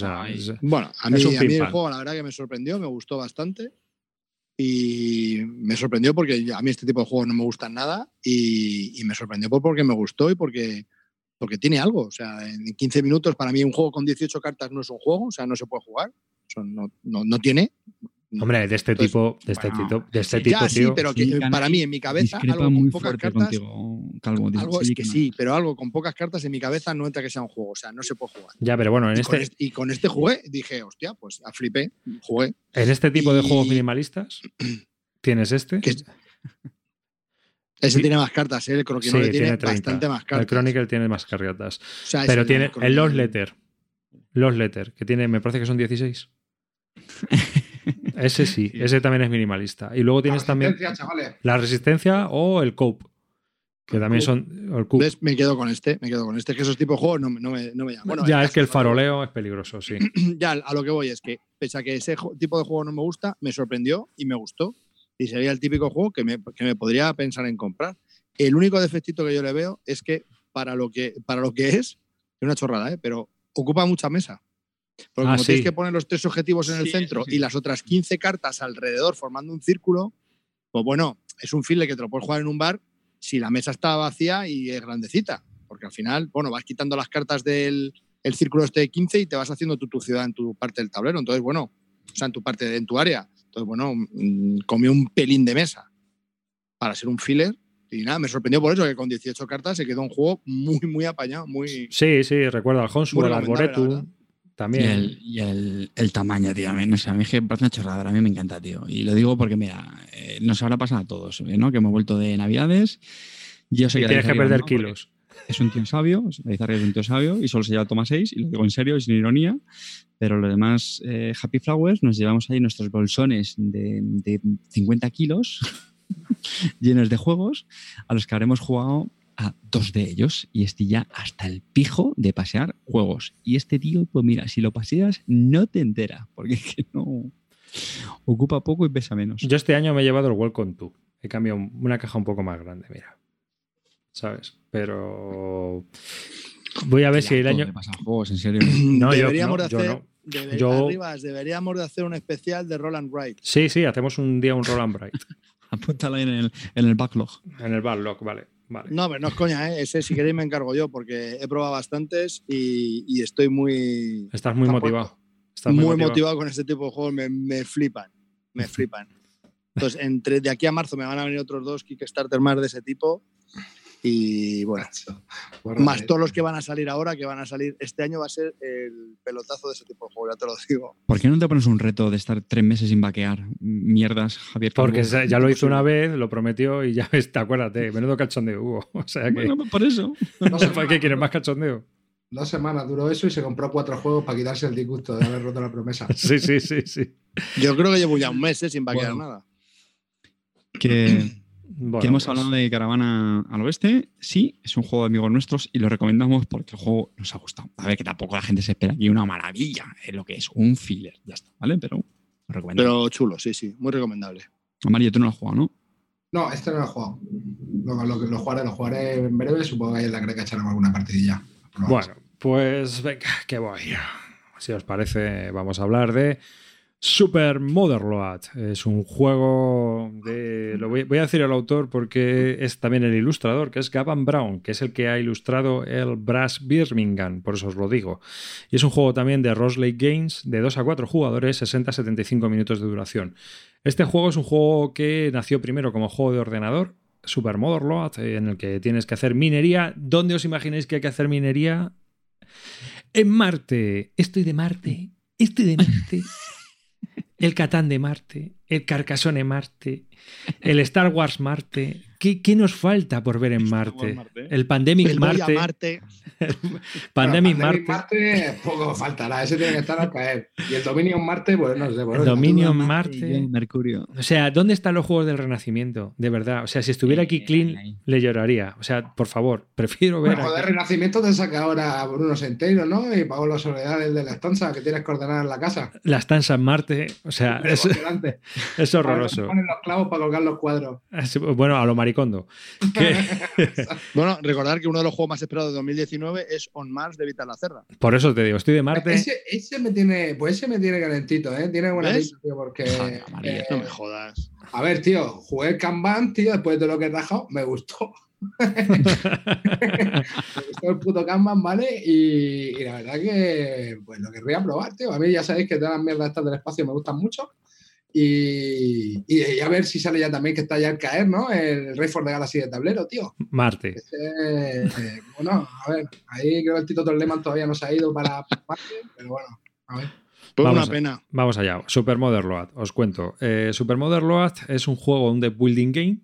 Es un deck building game de, que publicó Roslake Games. Las ilustraciones están bastante chulas. eh, y es un, el típico deck building donde cada uno tiene su mazo y va a desarrollar su mazo. Y que eh, son asimétricos los cuatro mazos que hay. Eh, cada uno de ellos pues tiene como habilidades especiales y, que eh, los puntos de victoria se ganan por dos factores. Se ganan comprando las cartas que vienen posteriormente en estos mazos, porque tu mazo lo vas a dividir en las distintas facciones que hay o grupos, ¿no? Hay mm, mineros verdes, eh, mineros rojos, mineros azules, porque esto va de eso, de minería en Marte. Hay que taladrar y digamos que, mm, estás utilizando a esos mineros, a ese tipo de mineros y te van dando como más habilidades.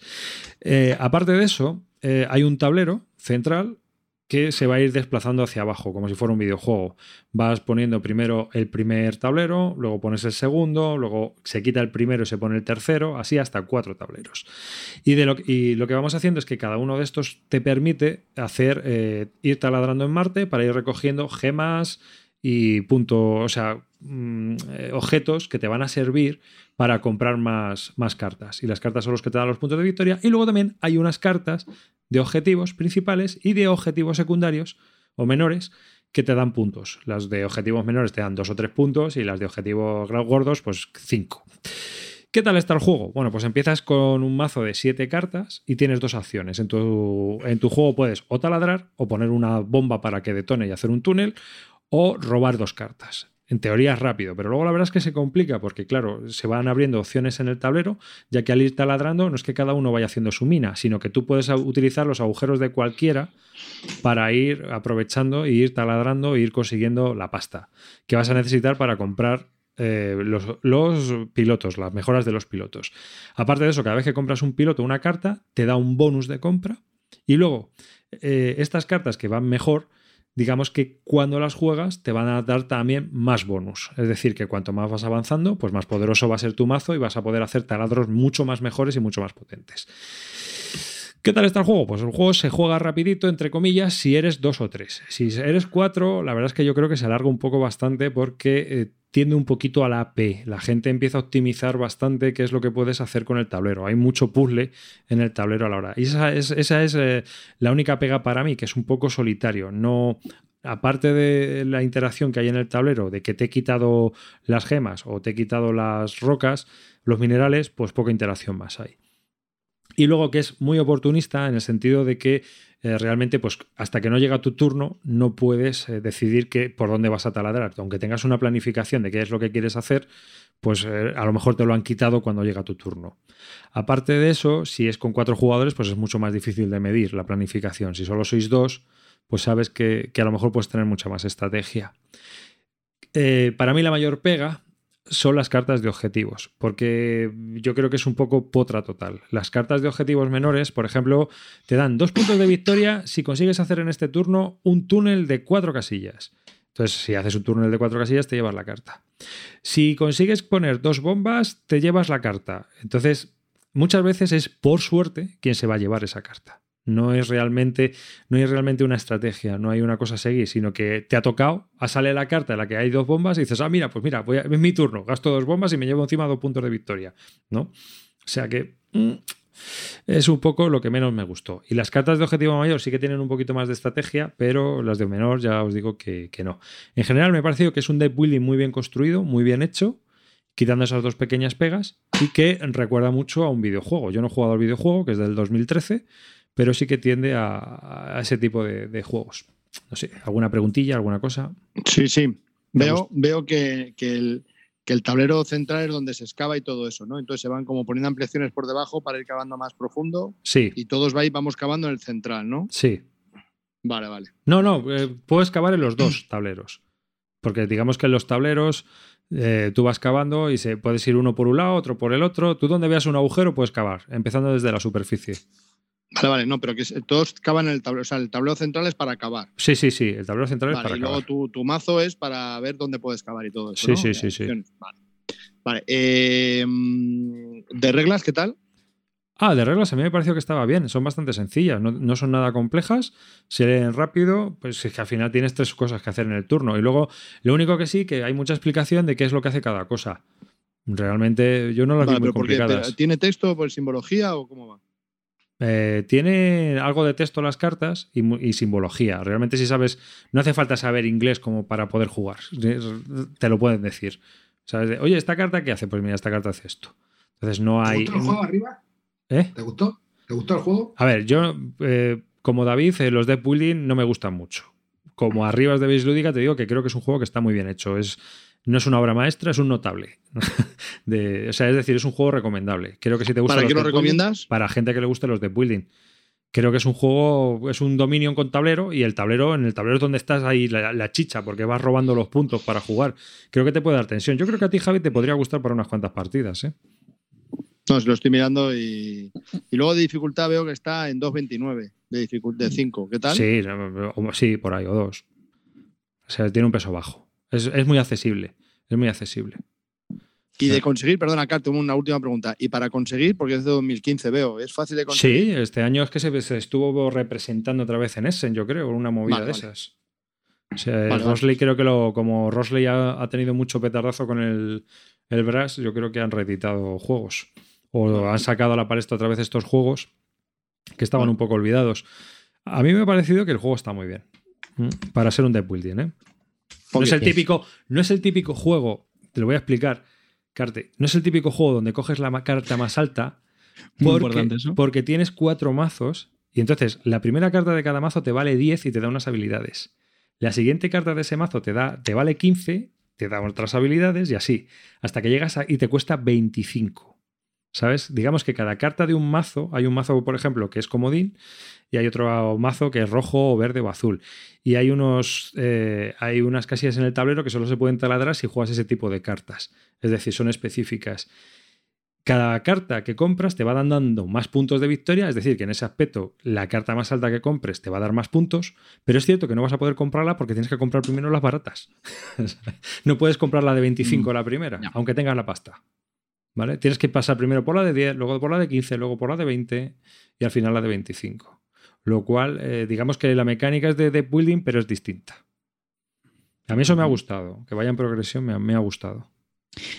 Te iba a preguntar que, no, que me sorprendía este juego que es de 2015, que yo sé que Javi dirá que, que sí, que él ya lo tuvo en el, vamos, que lo conocía, pero yo, vamos, en la PG ah, no, yo, yo la lo escucho, tío, me he quedado un No, poco- so- sorpresa las gaunas. No, Claro, yo ya lo había oído, yo ya lo había oído. no, no, no. Y es no, por lo no. que dices, que lo han, lo han como reflotado, ¿no? Rockstar. Claro, yo- mira, este juego lo jugué con Viepi, con Apaga tu tele, del podcast Apaga tu, tu radio, y que él se lo había adquirido también porque lo había visto y tal. Y la verdad es que yo ya lo había escuchado hace unos meses, lo había, lo había seguido y tal, pero como es de building, mm, de mi radar sale, ¿no? Digo, pero bueno, tuve la oportunidad, al verlo dije, oye, mira, yo quiero probarlo porque he, he leído cosas buenas de este juego y me gustaría probarlo.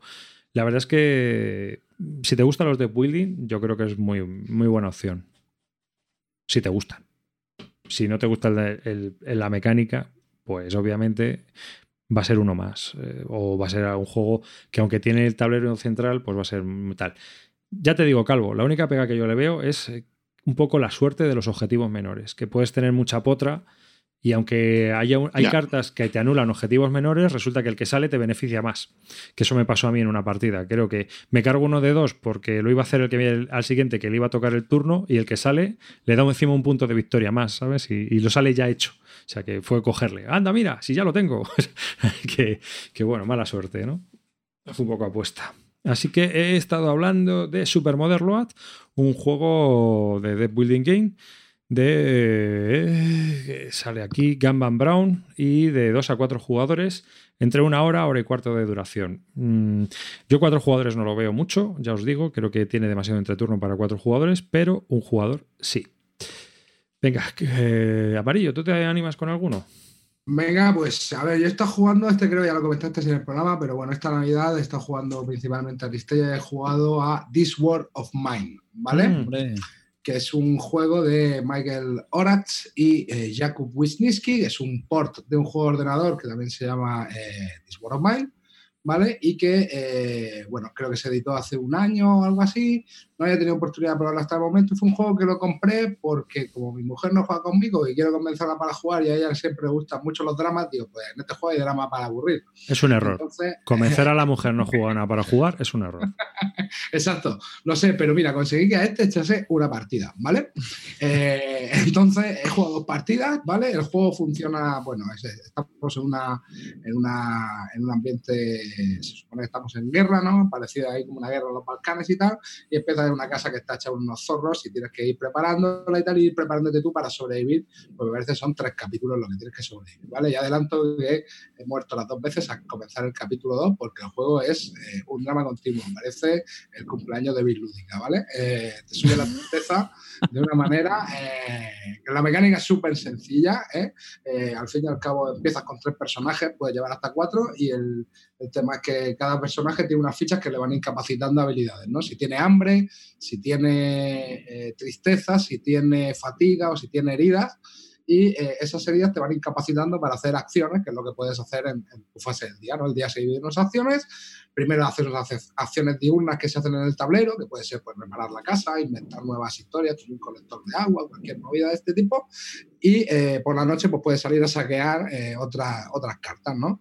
Pero, y el juego tiene un, incorpora un libro de párrafos que te van dando un poco pues todo el, trasfondo temático y te van contando las historias. A ver, como mecánicamente, eh, creo que es un juego que funcionaría bien como máximo 2-3, ¿vale? Creo que 4 ya es demasiado verlas venir, porque al fin y al cabo eh, las decisiones se toman en común, pero es un cooperativo, ¿vale? Y bueno, efecto líder ahí es directamente va rulando, ¿vale? Cuando el, diario te dice que pase, pues al final el que tiene el libro en la mano es el que tiene la última palabra. Al fin y al cabo, un juego de sentarse a ver un poco la película, ver un poco la experiencia, ¿no? Y la verdad que, bueno, eh, lo bueno que tiene, una de las cosas buenas que tiene, sobre todo para jugarlo con gente que no está habituada a jugar este tipo de juegos, es que te puedes llegar, desplegarlo, que eso sí, trae, tiene un poco de cola porque tiene bastante un setup un poco coñazo si no lo tienes bien preparado. Eh, pero es un juego que puedes jugar sin explicar las reglas o explicando las reglas sobre la marcha. ¿Vale? Porque al fin y al cabo el diario te explica en todo momento lo que tienes que hacer. Evidentemente, si has jugado dos tres partidas mejor, lo va a llevar mejor entrenado. Uno, que uno de, primera igual te puede atragantar un poco más ese sistema, pero creo que al final funciona, ¿vale? Como contra, le vi eso, a ver, que eh, depende un poco de la suerte que tengas también, es muy dependiente de la suerte, pero al fin y al cabo es sentarte a ver la película, ¿vale? Eh, creo que, eh, bueno, a mí me resultó divertido, creo que también se va un pelín de duración, si quieres jugar los tres capítulos en un día, eso tiene que ser una tarde entera larga, ¿eh? si tienes suerte llega al tercer capítulo, porque te digo yo que esto era recibir hostias por todos lados, ¿vale? Y, la verdad que, bueno, a mí el juego me gustó, me pareció una cosa interesante. Eh, creo que para sacarlo eventualmente, pero que te puede funcionar incluso con gente, como ya te he dicho, gente que no esté muy puesta en esto de juegos, porque no, le, no les tienes que explicar muchas reglas. Y al ser tan narrativo y al ser tan, bueno, en cierto modo llevadero, eh, creo que puede ser una opción. Lo único, el único contra que le veo es la duración, que la duración sí es larga. ¿Vale? Y no sé, vosotros creo que también lo habéis probado, ¿no? ¿Alguno de vosotros? Sí, yo entré en el Kickstarter, me lo pillé a full con todo. Y bueno, lo largué tras dos partidas en solitario porque es una mecánica que a mí eso del agobio, ese ese dar de comer de la agrícola todo el rato no, no, va conmigo. Es que es continuo, tío. Es, una, es un estrés, Joder, un agobio, todo. Tienes que darles de comer, de beber, eh, luego que toque la guitarra, que coma café, pero venga. Sí, sí, sí, sí, es todo, es todo. Un cabrón que se largó del refugio por no tomar café, hermano. Se largó y se llevó la ametralladora. Me cago en su puta. Que, que eso vive mejor que tu amarillo. Pero es un poco que eso está importado del juego de ordenador, ¿no? Porque yo he jugado, yo he jugado al juego de ordenador y es la mecánica survival esta de te voy a agobiar. Entonces no llegas a todo y tienes. No, y mola. A ver, tienes decisiones duras, ¿no? O sea, o cosas que. No, decisiones duras no, porque sabes que en un juego, sabes lo que te digo, y en un juego pues te la suda todo, ¿no? Pero te ponen el dilema moral de entrar ahí a una, caja, a una casa de, ancianos y robarle y tal. Y que dices, tía, me estoy robándole a unos ancianos, qué miserable soy, ¿no? Pero. pues si no le robas tú, le van a robar otros. Eso, es lo que, eso al final lo que concluimos. eso es lo que concluimos y al final a ver, yo.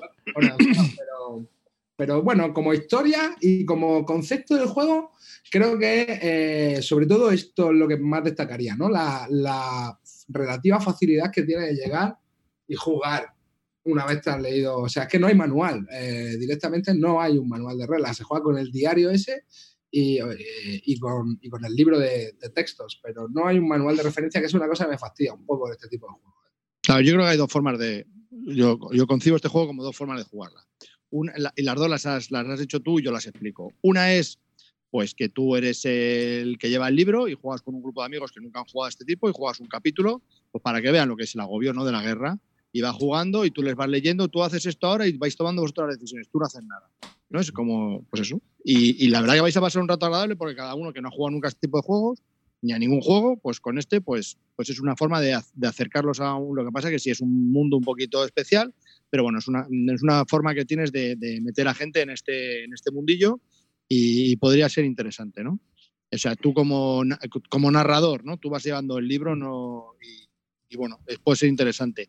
Y la otra forma es, eh, pues, echarle muchas partidas para llegar a intentar sobrevivir los tres capítulos, porque evidentemente las tres primeras partidas te van a, te van a arrasar. hasta que, no vas viendo, hasta que no vas viendo un poco cómo, qué es lo que tienes que hacer, a qué tienes que ir al principio y tal, pues toda esa gente que quiera repetir e intentar encontrar el patrón con suerte para poder llegar hasta el tercer capítulo, pues lo van a, lo van a saborear mucho. Yo creo que es que además de darle, dar con el patrón, es que tienes que tener suerte, bro, porque si asomas el hocico y te comes tres heridas, pues estás comiendo una herida, ¿me entiendes? Porque eso es una cosa que en el juego eh, hay algunos eventos que te pegan bastante duro y que son totalmente eh, imprevisibles, porque aparecen directamente en un, paso. Total, total, por eso te digo que es para jugadores ocasionales, si lo vas a jugar con gente que no se ha jugado para de vez en cuando, pues, pues, para probar un capítulo, para que vean cómo es y ya está, un, un, ocio distinto, en un ocio alternativo, o para un grupo que continuamente le estén dando el mismo para encontrar el patrón, el, el cómo desentramar el sudoku y, que tengan suerte. A, mí lo que me cabrea un poco de estos juegos que te intentan... Perdona, Carte, dime tú. No, pero ya que has empezado, dale. no, no, no, dale, dale tú, dale tú. No, pero yo creo que estoy pasando muy por alto la temática del juego. Eso iba, no, yo iba a hablar de eso. Por las, por las que este juego se hizo bastante famoso, ¿no? Cuando, cuando salió.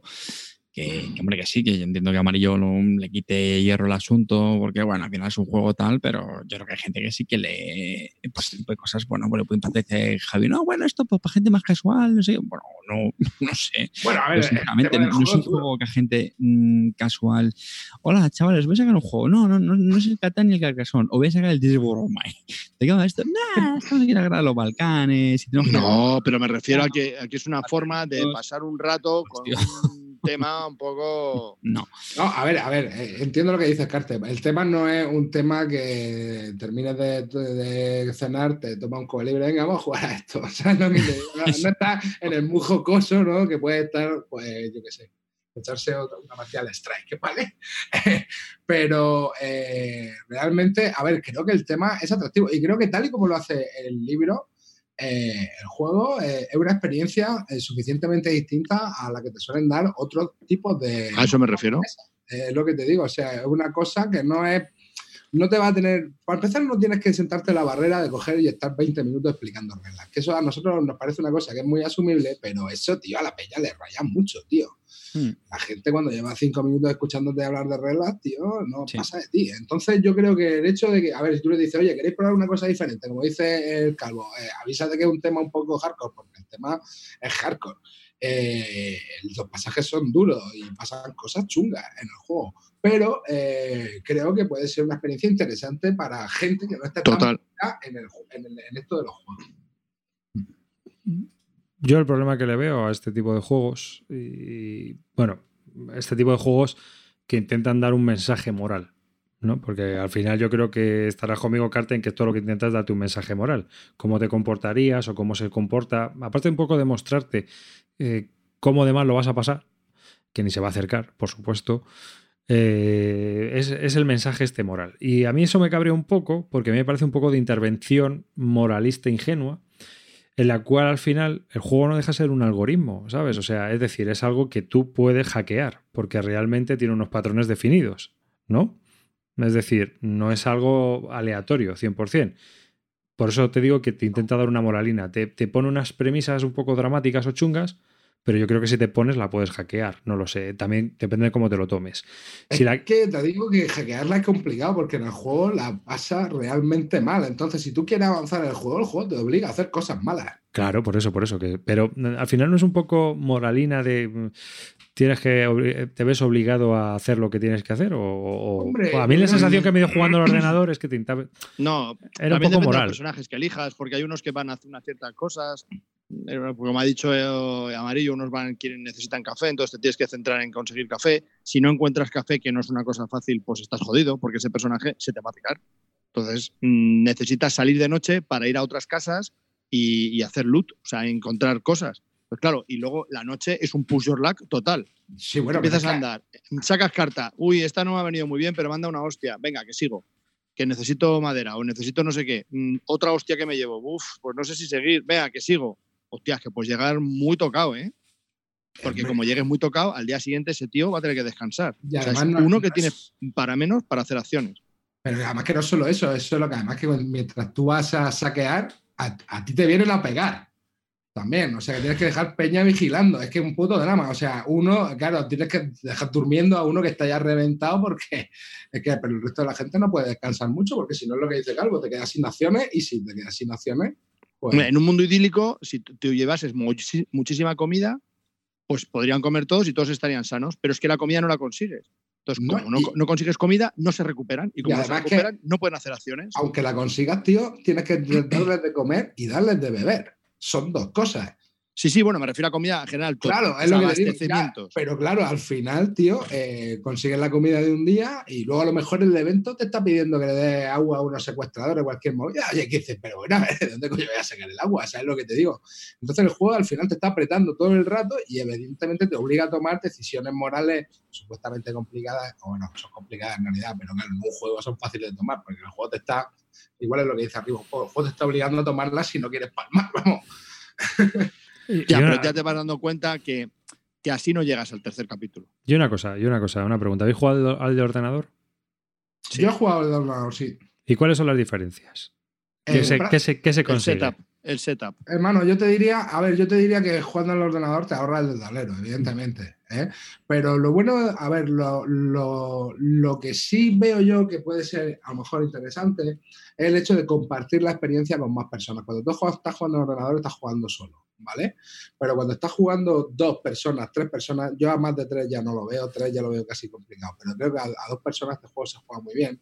Y el ir desentrañando la historia pues con otra persona más, pues creo que puede ser una experiencia interesante. Ya te digo que con las pegas que tiene, sobre todo, ya digo, la duración. ¿eh? Yo es que sí. a este tipo de juegos que vienen normalmente de los juegos de computadoras, no le veo mucho sentido el juego de tablero aparte no. del a Kickstarter. Ver, sí, sí, te voy a decir yo cuál es la gran diferencia entre uno y otro. Y el es Kickstarter. El timing.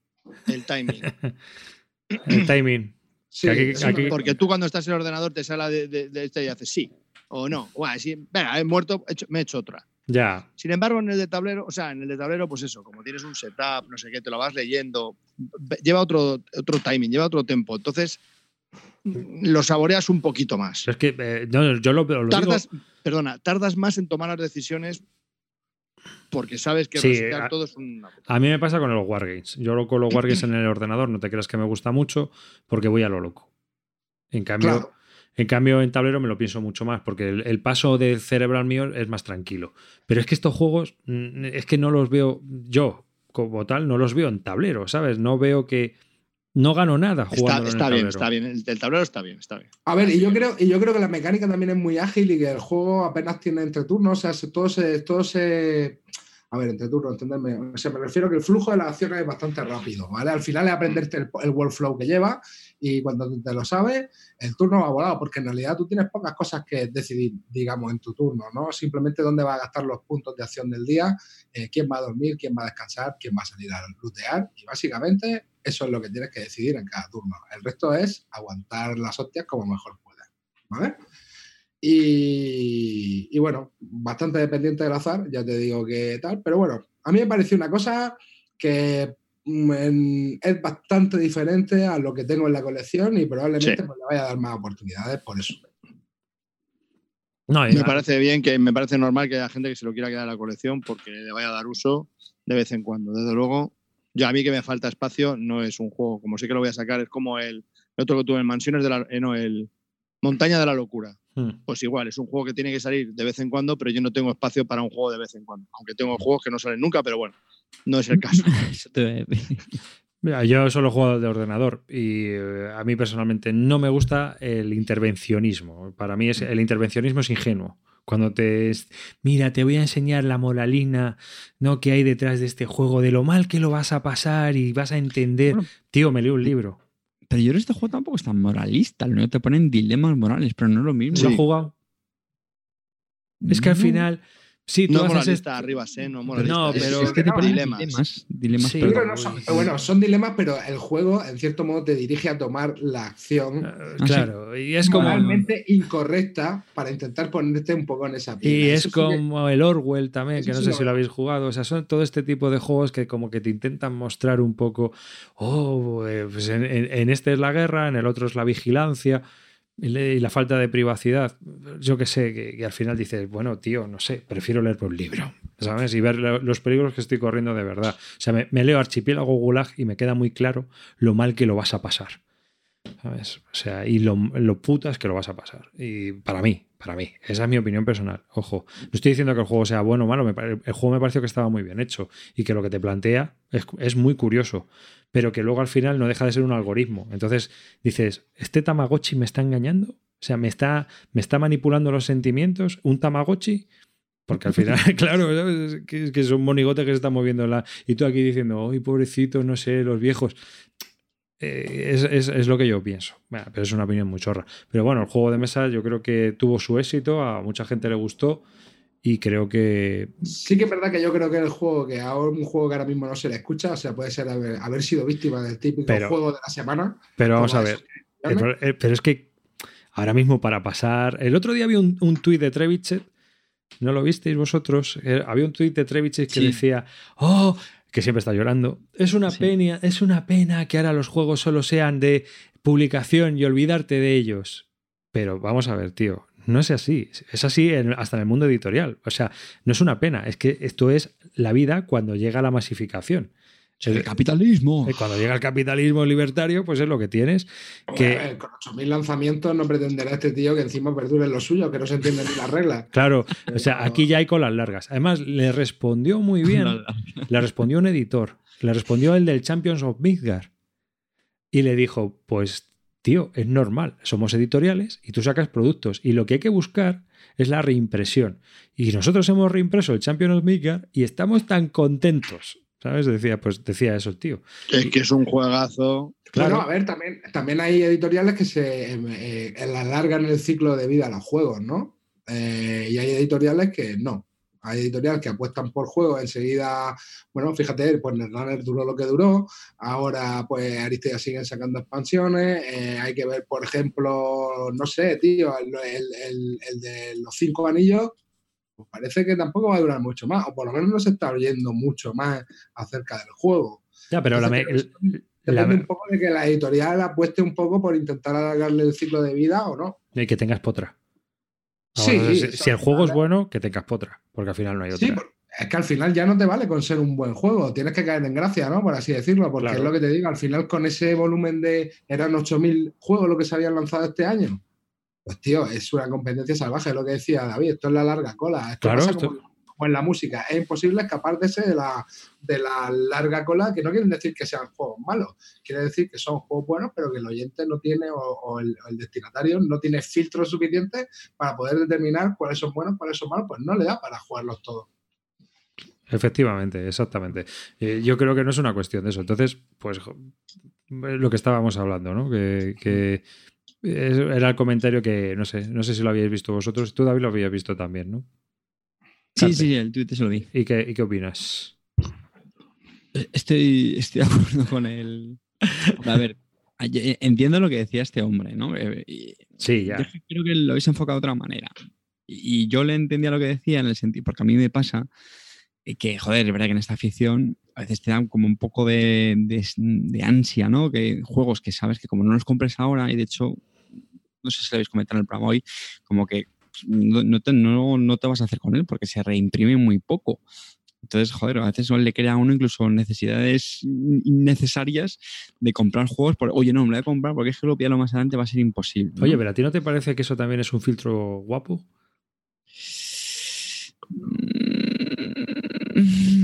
Si se reimprime es que el juego es bueno. Es un. Hombre, eso está claro. Lo de que si se reimprime, o sea, si el juego es bueno, al final yo creo que se va a reimprimir. ¿Te gusta o no te gusta a ti? Mira, ahí, tienes el reto, arriba, ahí tienes el reto.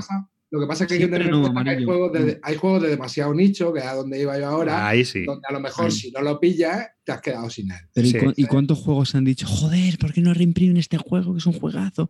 No, pasa con el sucesor, ¿no? Que ahora parece que no van pasa, a reimprimir. Pasa con juegos, pasa con varios juegos. Pero de llevan un montón de tiempo sin reimprimirlo. Ahí, ahí es peligroso, ¿ves? Estamos hablando de los Wargames y el nicho sí que es peligroso. Que te hacen 500, mil copias. ¿eh? Yo sí me acuerdo, ¿Lo pensáis? Casi todos los juegos, tío, o sea, que, a lo mejor dicho, pero casi ninguno se reimprime, tío. O sea, tampoco está claro. Claro, es que casi ninguno se reimprime. Se reimprimen los clásicos. Carcassonne, Catán, Aventurosa al tren. Los Evergreen. Y, y, y, todos estos juegos que, pues, que no, han, no han podido ser desplazados. Sí, el Terraforming Mars se habrá reimpreso.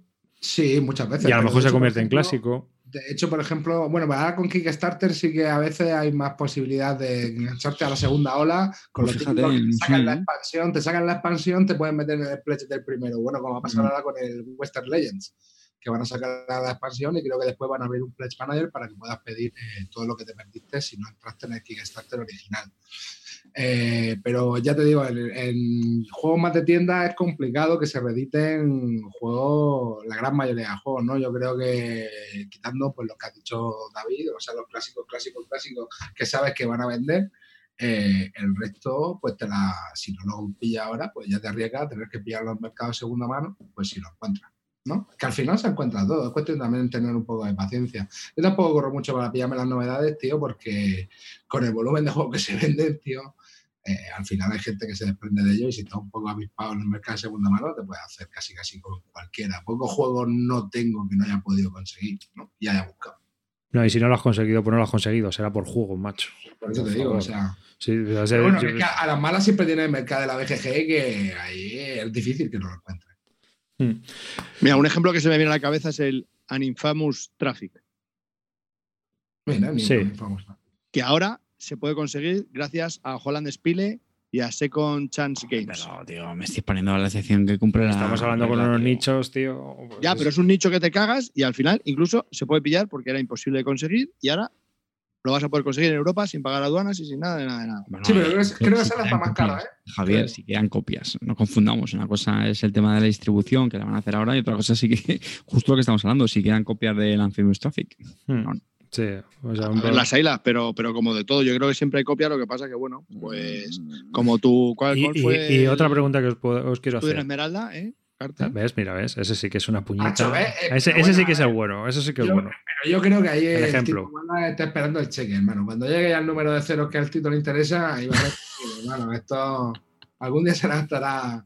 Claro, tío, a ver, yo creo que es un cheque andante. Eso tarde o temprano tiene que caer. Hablan- hablando del Tito Wallace, ¿qué me contáis de Age of Steam nuevo que va a poner la firma del Border? ¿Eh? ¿Eh? ¿Cómo lo veis? No, Vale. al final lo han quitado, lo han quitado, lo quitaron. ¿Cómo? Han quitado lo de la, el border de la portada. ¿Ha quitado el borde de la portada al final? Sí, no se, se ha liado otra vez a juicios. Lo que dice Calvo, o sea, bueno, van a, van a- a- hablando de reimpresiones, van a reimprimir Age of Steam. Y el- en la cuenta de la BGG en Twitter puso una foto de la portada en donde salía el diseñador John Borer. Para los que no sepan, es un juego pues, que hubo muchísima discusión entre los derechos de propiedad, entre Martin Wallace y Y John, John ¿no? Borer. Es John Borer, ¿no? Sí. John Border. Al final ganó John Borer. Bueno, el caso es que, y luego, pero luego sacaron otro tweet diciendo, bueno, perdón, la portada es esta. Y en esa ya no salía ningún diseñador, autor. John Morel es colega tuyo, ¿no, Calvo? Sí, sí, sí, gran. mucha gente. Qué grande es. Y eres posiblemente uno de los tíos más odiados, ¿no? De la comunidad, yo creo. Es que es un poco imbécil. Pero Sí. bueno, o sea que es así. Eh, el hombre no Bueno, es muy raro. es Hace, muy hace raro. buenos juegos Tito, ¿eh? A mí el Chicago Express, por ejemplo, me moló. Y eh, respondiendo a la pregunta de Javi, pues a mí es que el diseño, fíjate que me gustan los diseños sencillos, No, tío, aquí se- pero. Y aparte estoy seguro que van a pegar una. ¿Este es aquella Eager Grifo Games? ¿Puede ser o no? sí, este va a salir por Kickstarter. Carísimo. Se va a los 120 dólares fácil, fácil. Pues. A mí el arte no me convence nada, ¿eh? Demasiado minimal, ¿eh? A mí sí, a mí me encanta. A ver, a ver, pero te has pasado ahí. Con Este el tablero en este blanco, el- tío, todo en blanco. Buah, El Ian O'Toole, ¿no? Ha sido el de. Sí. Sí. Es que a mí este tío depende. Es que han ¿eh? elegido lo mejor de lo mejor. Ha sido la compañía más cara con el Hmm. Ian O'Toole. Vamos, o sea, va a salir 120 dólares. Pues, Fácil. Creo que salía con cuatro tableros, ¿no? Esta vez, me parece. Pues ya está. Otros Pues seis, ya me está. parece. Seis. Seis, 160, seis, seis. pues ciento- 160, Calvo. Por eso te digo que de Tiene el 120 dólares, vamos, 120 euros fácil. A ver, el juego es un pepinaco, ¿eh? Ya, tío, pero no te vas a gastar 120 Dolphins en un juego que ya No, no, tienes. sí. Yo tengo, yo tengo el otro, yo no me Por cambio. eso todo lo Pero tenemos. Javi, pero esto es como todo. Eso es porque tú lo tienes. Pero es el que no lo tenga. Dirá, joder, edición nueva, fresquita encima, con seis mapas. y bueno, gente que venderá Bueno, la vieja para y comprar la gente que nueva. venderá la vieja para pillarse la nueva, ¿eh? Vamos, está, Yo no lo he jugado todavía a la mía y estoy pensando en pillarme esta. Es que me Sí. flipan los mapas, tío. Eh, Clint Barton seguro que tiene ya el suyo a la venta, ¿eh? Para entrar pillarla. aquí- para entrar aquí a fuego con todo. ¿Os parece que hagamos una ronda de jueguitos rápidos así de lo que hemos jugado, lo que nos queda así por comentar, que son microjuegos y ya terminamos? ¿Os Venga, parece? Dale caña arriba. Vale, bueno, yo empiezo yo, venga, ya. Yo he estado jugando también mucho estos dos últimos meses a Blue Moon City de Reiner Nietzsche, de ese reto mío que tengo con Reiner Nietzsche, que lo comento básicamente porque se ha reimpreso y esta vez ha salido por Cool Mini or Not. Es un juego que salió hace unos años por Cosmos y que esta vez ha salido por Cool Mini or Not. Eh, la versión de Cool Mini or Not trae también las promotiles que en su momento se repartieron, que bueno, que tampoco es que sean gran cosa. El caso es que, curiosamente, todo el mundo está comentando que la versión antigua de Cosmos es eh, la producción gráfica es mucho mejor que la nueva porque se ve todo más claro. Independientemente de eso, estamos hablando de un juego que es de control de es un juego que tiene también eh, gestión de recursos y es un juego que también tiene gestión de mazo. O sea, tiene tres cosas en cuatro reglas, se juega en menos de una hora y de dos a cuatro jugadores a piñón y a, completar recursos en, el, en un obelisco que hay. Mientras reconstruyes una ciudad y utilizas las cartas para ese momento. A mí me parece un juego muy interesante, es un juego muy rápido y que recuerda mucho a estos juegos con veros como el Splendor, el Century de, de las especias que tiene así unas pequeñas mecánicas en el cual tienes que conseguir los puntos de victoria mucho más rápido que los demás. Eh, que al final, con cuatro jugadores son cuatro, me parece. O sea que hay que ir muy rápido. Es un juego muy recomendable si no lo habéis probado y que es uno de los, de los jueguecitos más interesantes. De que inicia. El problema que tiene para mí es que el tema es una mierda como la como un ciprés. Creo que tenían que haber buscado un tema más vendible como Marte colonizas Marte con las cartas estas. esto es Marte de City y, había quedado mucho mejor construyéndolo. ¿No te parece a ti, Calvo? Bueno, a mí el tema me parece que está bien implementado, pero vamos, que podía haber sido esto como la cría de las zanahorias salvajes, que daba igual. Y sí, a mí la verdad que es un juego que siempre me ha gustado, lo, lo vendí al final porque bueno, lo he echado muchas, muchas partidas y ya sabía que no iba a haber más mesa con todo el dolor de, mi, mujer porque le encanta ese juego. Pero nada, lo he vendido y, bueno, pues nada, sí, me parece que es un, es un buen juego. Sí, y bueno, pues ese es uno. A ver, venga, otro que tengáis por ahí. Yo rápidamente quería comentaros unos legacies. He estado dando últimamente eh, al Ions End Legacy y bueno, es totalmente independiente de los otros Ions End y cuando se termine la campaña pues se van a poder utilizar las Nemesis con el juego base. Entonces, pues os lo recomiendo bastante porque, porque mola mucho. Hay cosas nuevas y cosas que molan. Y está muy chulo, muy chulo, muy chulo. Yo lo juego en solitario a dos manos y, muy bien, y muy bien. Y sí se destrozan cosas y sí hay cosas que no se pueden volver a usar.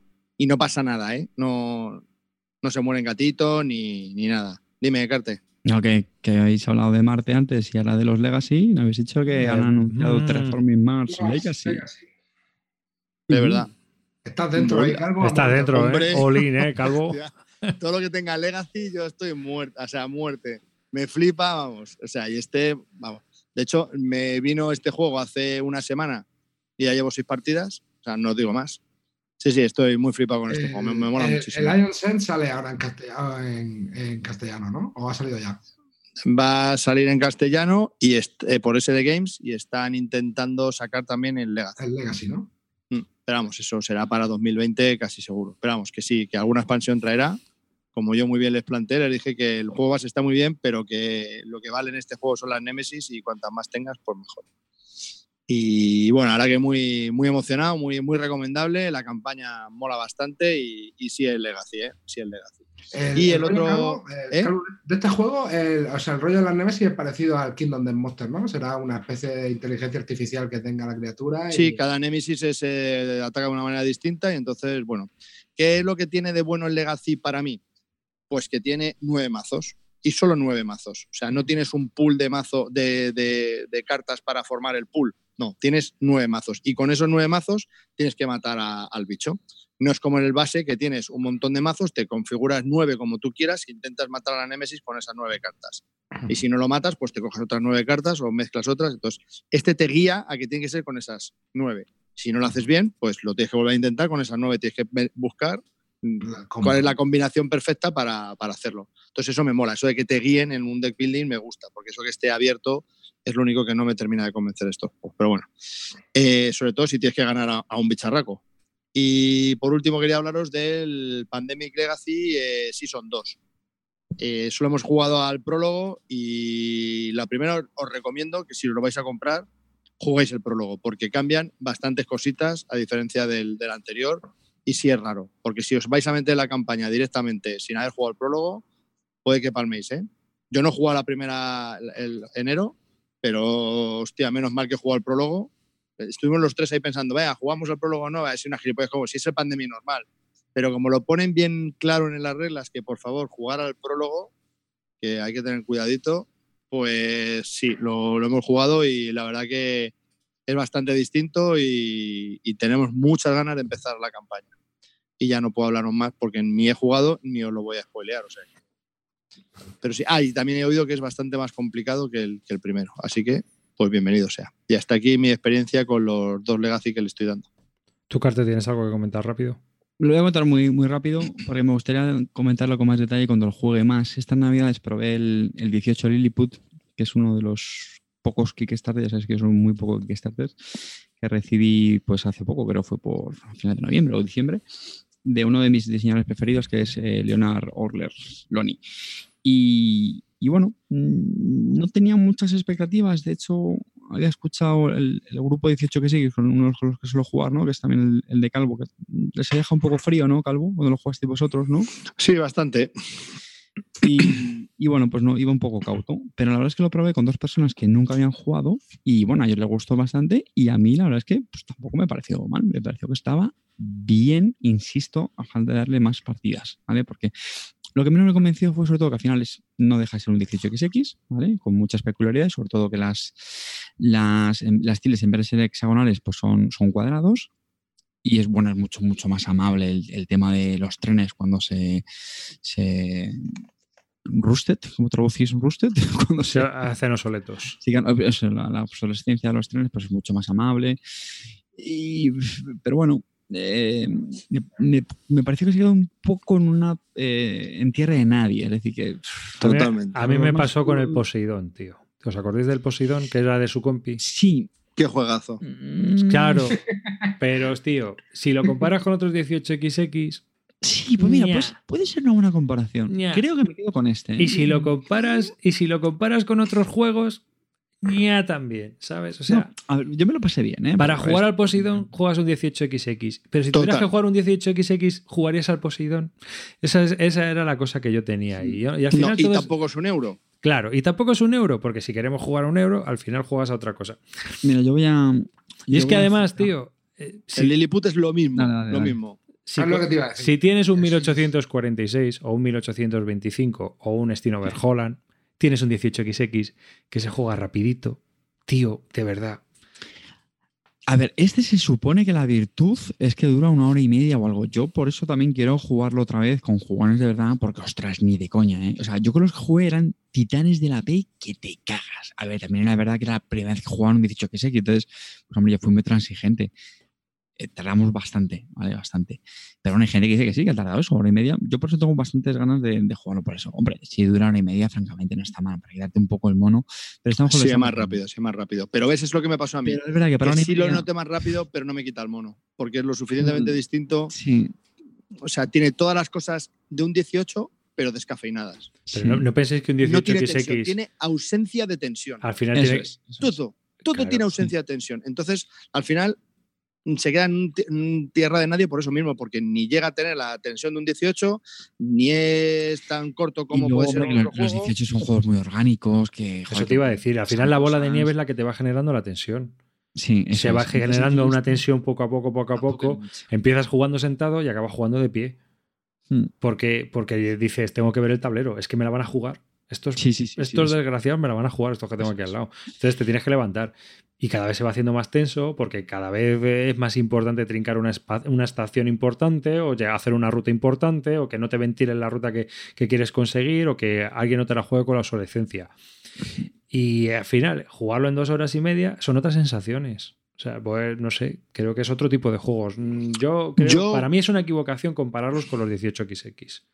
Yo lo único que lo pensé es que ese juego a 4 a lo mejor Sí, bueno, nosotros lo jugamos a 3 y también lo quiero, lo quiero poner a 4. Eh, quiero terminar con una, una, cita del sabio Celacanto, ya sabéis, que es oyente y bueno, y también ha, ha, hecho programas, que decía una cosa, dice, cada vez tengo más claro que cuando alguien se quiere introducir en algo, lo tiene que hacer con juegos de verdad, en el sentido de nada de medias tintas, de juegos introductorios, sino si tú quieres jugar a Wargame, juega un Wargame, Wargame. Si que te mole. Y juega un 18 que te mole y sobre todo que la gente tenga ganas. ¿vale? Es decir, no, es que para introducir, tú tienes ganas de jugar un 18XX, juega un 18XX, que evidentemente los hay más indicados para empezar. ¿vale? A ver, cabrón, que tú me metiste en mil, 1844, bueno. 45, eh, 55, casi te mato, colega. Yo tenía ganas de jugar, me voy a sacar 1830, cabrón. ese, ese era duro, ¿eh? Ese sí, ese era. Sí, es, es uno de, quizás de los más largos que hay. A ver, la, la frase. Teníamos la- un tío que era una calculadora humana, Javi Glavería, que el tío hacía las cuentas, tío, en 0,3 segundos. La, la frase tiene sus matices, evidentemente, por lo mismo que se puede aplicar a los juegos de mesa, ¿no? Pues si le vas a regalar a alguien, yo que sé, tío, a un juego un True Ages y sale corriendo o no. Pero, pero bueno, me, me parece una reflexión interesante. ¿vale? Que No, no, yo eso lo he hecho con mis colegas. Es ¿Quieres mejor- jugar un Frudielle? ¿eh? ¿Quieres jugar? Toma. Mira, de, de este tipo que han cogido parte de una mecánica del 18XX y la han sacado en un juego independiente, Tom Alemán sacó el Starship Merchants, que es la ronda operativa nada más. El problema de Starship Merchants son las reglas, que, no hay- que o ha jugado un 18XX o no hay un dios que juegue a eso, porque para, yo no sé, están escritas como el culo. Pero como juego, como juego, funciona bastante bien, diferenciado de lo que son los 18XX. Tiene el rollo de que es la ronda operativa, pero no es un 18XX metadónico, sino que es un juego que ha cogido esa mecánica para hacer algo distinto. Vale, pero querer simplificar a mí me parece una cagada. Eso, eso quería eh, comentar. Eh, Carte, tú que leíste las reglas y explicaste el juego. Si no hubieses tenido el background de un 18, Ni de coña. Ni de coña otra vez, ¿no? Ni de coña otra vez. un- en, en Twitter que decía eso, porque lo- y la verdad es que hizo una reseña bastante completa en, en Twitter. Y, y uno de los comentarios que puse era eso, que el reglamento, digo, me parece increíble, tío, que saquen este juego. Que sí, bueno, que es más bonito, más vistosito, que los 18 que sí, que ya sé que son siempre muy sobrios, muy espartanos y bueno, y bastante feos. Pero, tío, el reglamento es que como se notaba, cabrón, Ogler, tío, es que has cogido uno que ya tenías por ahí, has cambiado lo justo y necesario y ya está. Es decir, no has pensado que es un juego supuestamente destinado para principiantes que es que no se van a enterar de verdad. Es que me sentía tan, mm, tan bueno, tan identificado, o sea, que me recordaba tanto a los otros manuales 18 que no explica ciertos conceptos, que, que dice conceptos que los explica más adelante sin apenas ejemplos. Son, por ejemplo, uf, no sé, a mí me... Algunas cosas o sea, tampoco eran totalmente nefastas, ¿vale? Pero podría ser muchísimo, muchísimo mejor. Vamos, que Yo, yo- yo- yo creo que me parece que es el, es el típico juego que si lo coge uno que no ha jugado un 18, como un euro costar- normal, Va a costar mucho, sí. eh, dudo mucho que jueguen bien la primera partida. ¿eh? Si la llegan a jugar, porque van a tener dudas, mil. Yo creo. Pues vaya tela. Bueno, no sé, ya te digo, a mí me gustaría mm, volver a jugarlo y, y, bueno, revisitarlo con más detalle. Y a cuatro.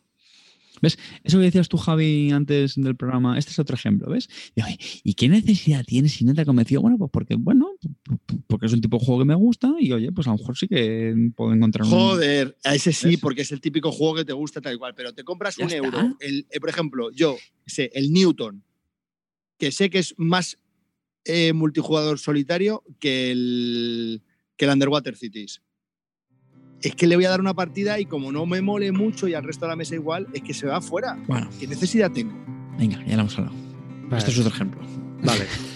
Ya, ¿alguna cosilla más? ¿Tenéis algún apunte? No, chavalote, ya no. Vale. Pues nada, aquí eh, termina un nuevo episodio de Bislúdica, el 139, Oh. primer episodio del año 2019. Muchas gracias por haber eh, participado en el directo, los que estéis en el directo. Muchas gracias a todos los que oís este podcast por escucharnos y habernos votado en ese pequeño concurso que ha montado Tavo con los top podcasts lúdicos. Ha sido un placer participar, por supuesto, y tener y conocer a muchos podcasts que yo eh, me he quedado alucinado también de la cantidad de podcasts de juegos que hay. Y un saludo de David Arribas. Hasta el próximo programa. Carte. Mozuelos, nada, ya estamos de vuelta en este nuevo año, así que nada, nos escuchamos por aquí. Recordad ser felices. Calvito. Bueno, pues muchas gracias a todos los que estáis ahí, los que os descargáis los podcasts. Y ahora quiero hacer una mención especial a todos aquellos que yo te pongo un hilo de venta en BSK casi semanalmente, a todos aquellos que me contactan porque quieren vender un juego y además me dan las gracias a mí y al resto del equipo por llevar tantos años haciendo un podcast como el nuestro.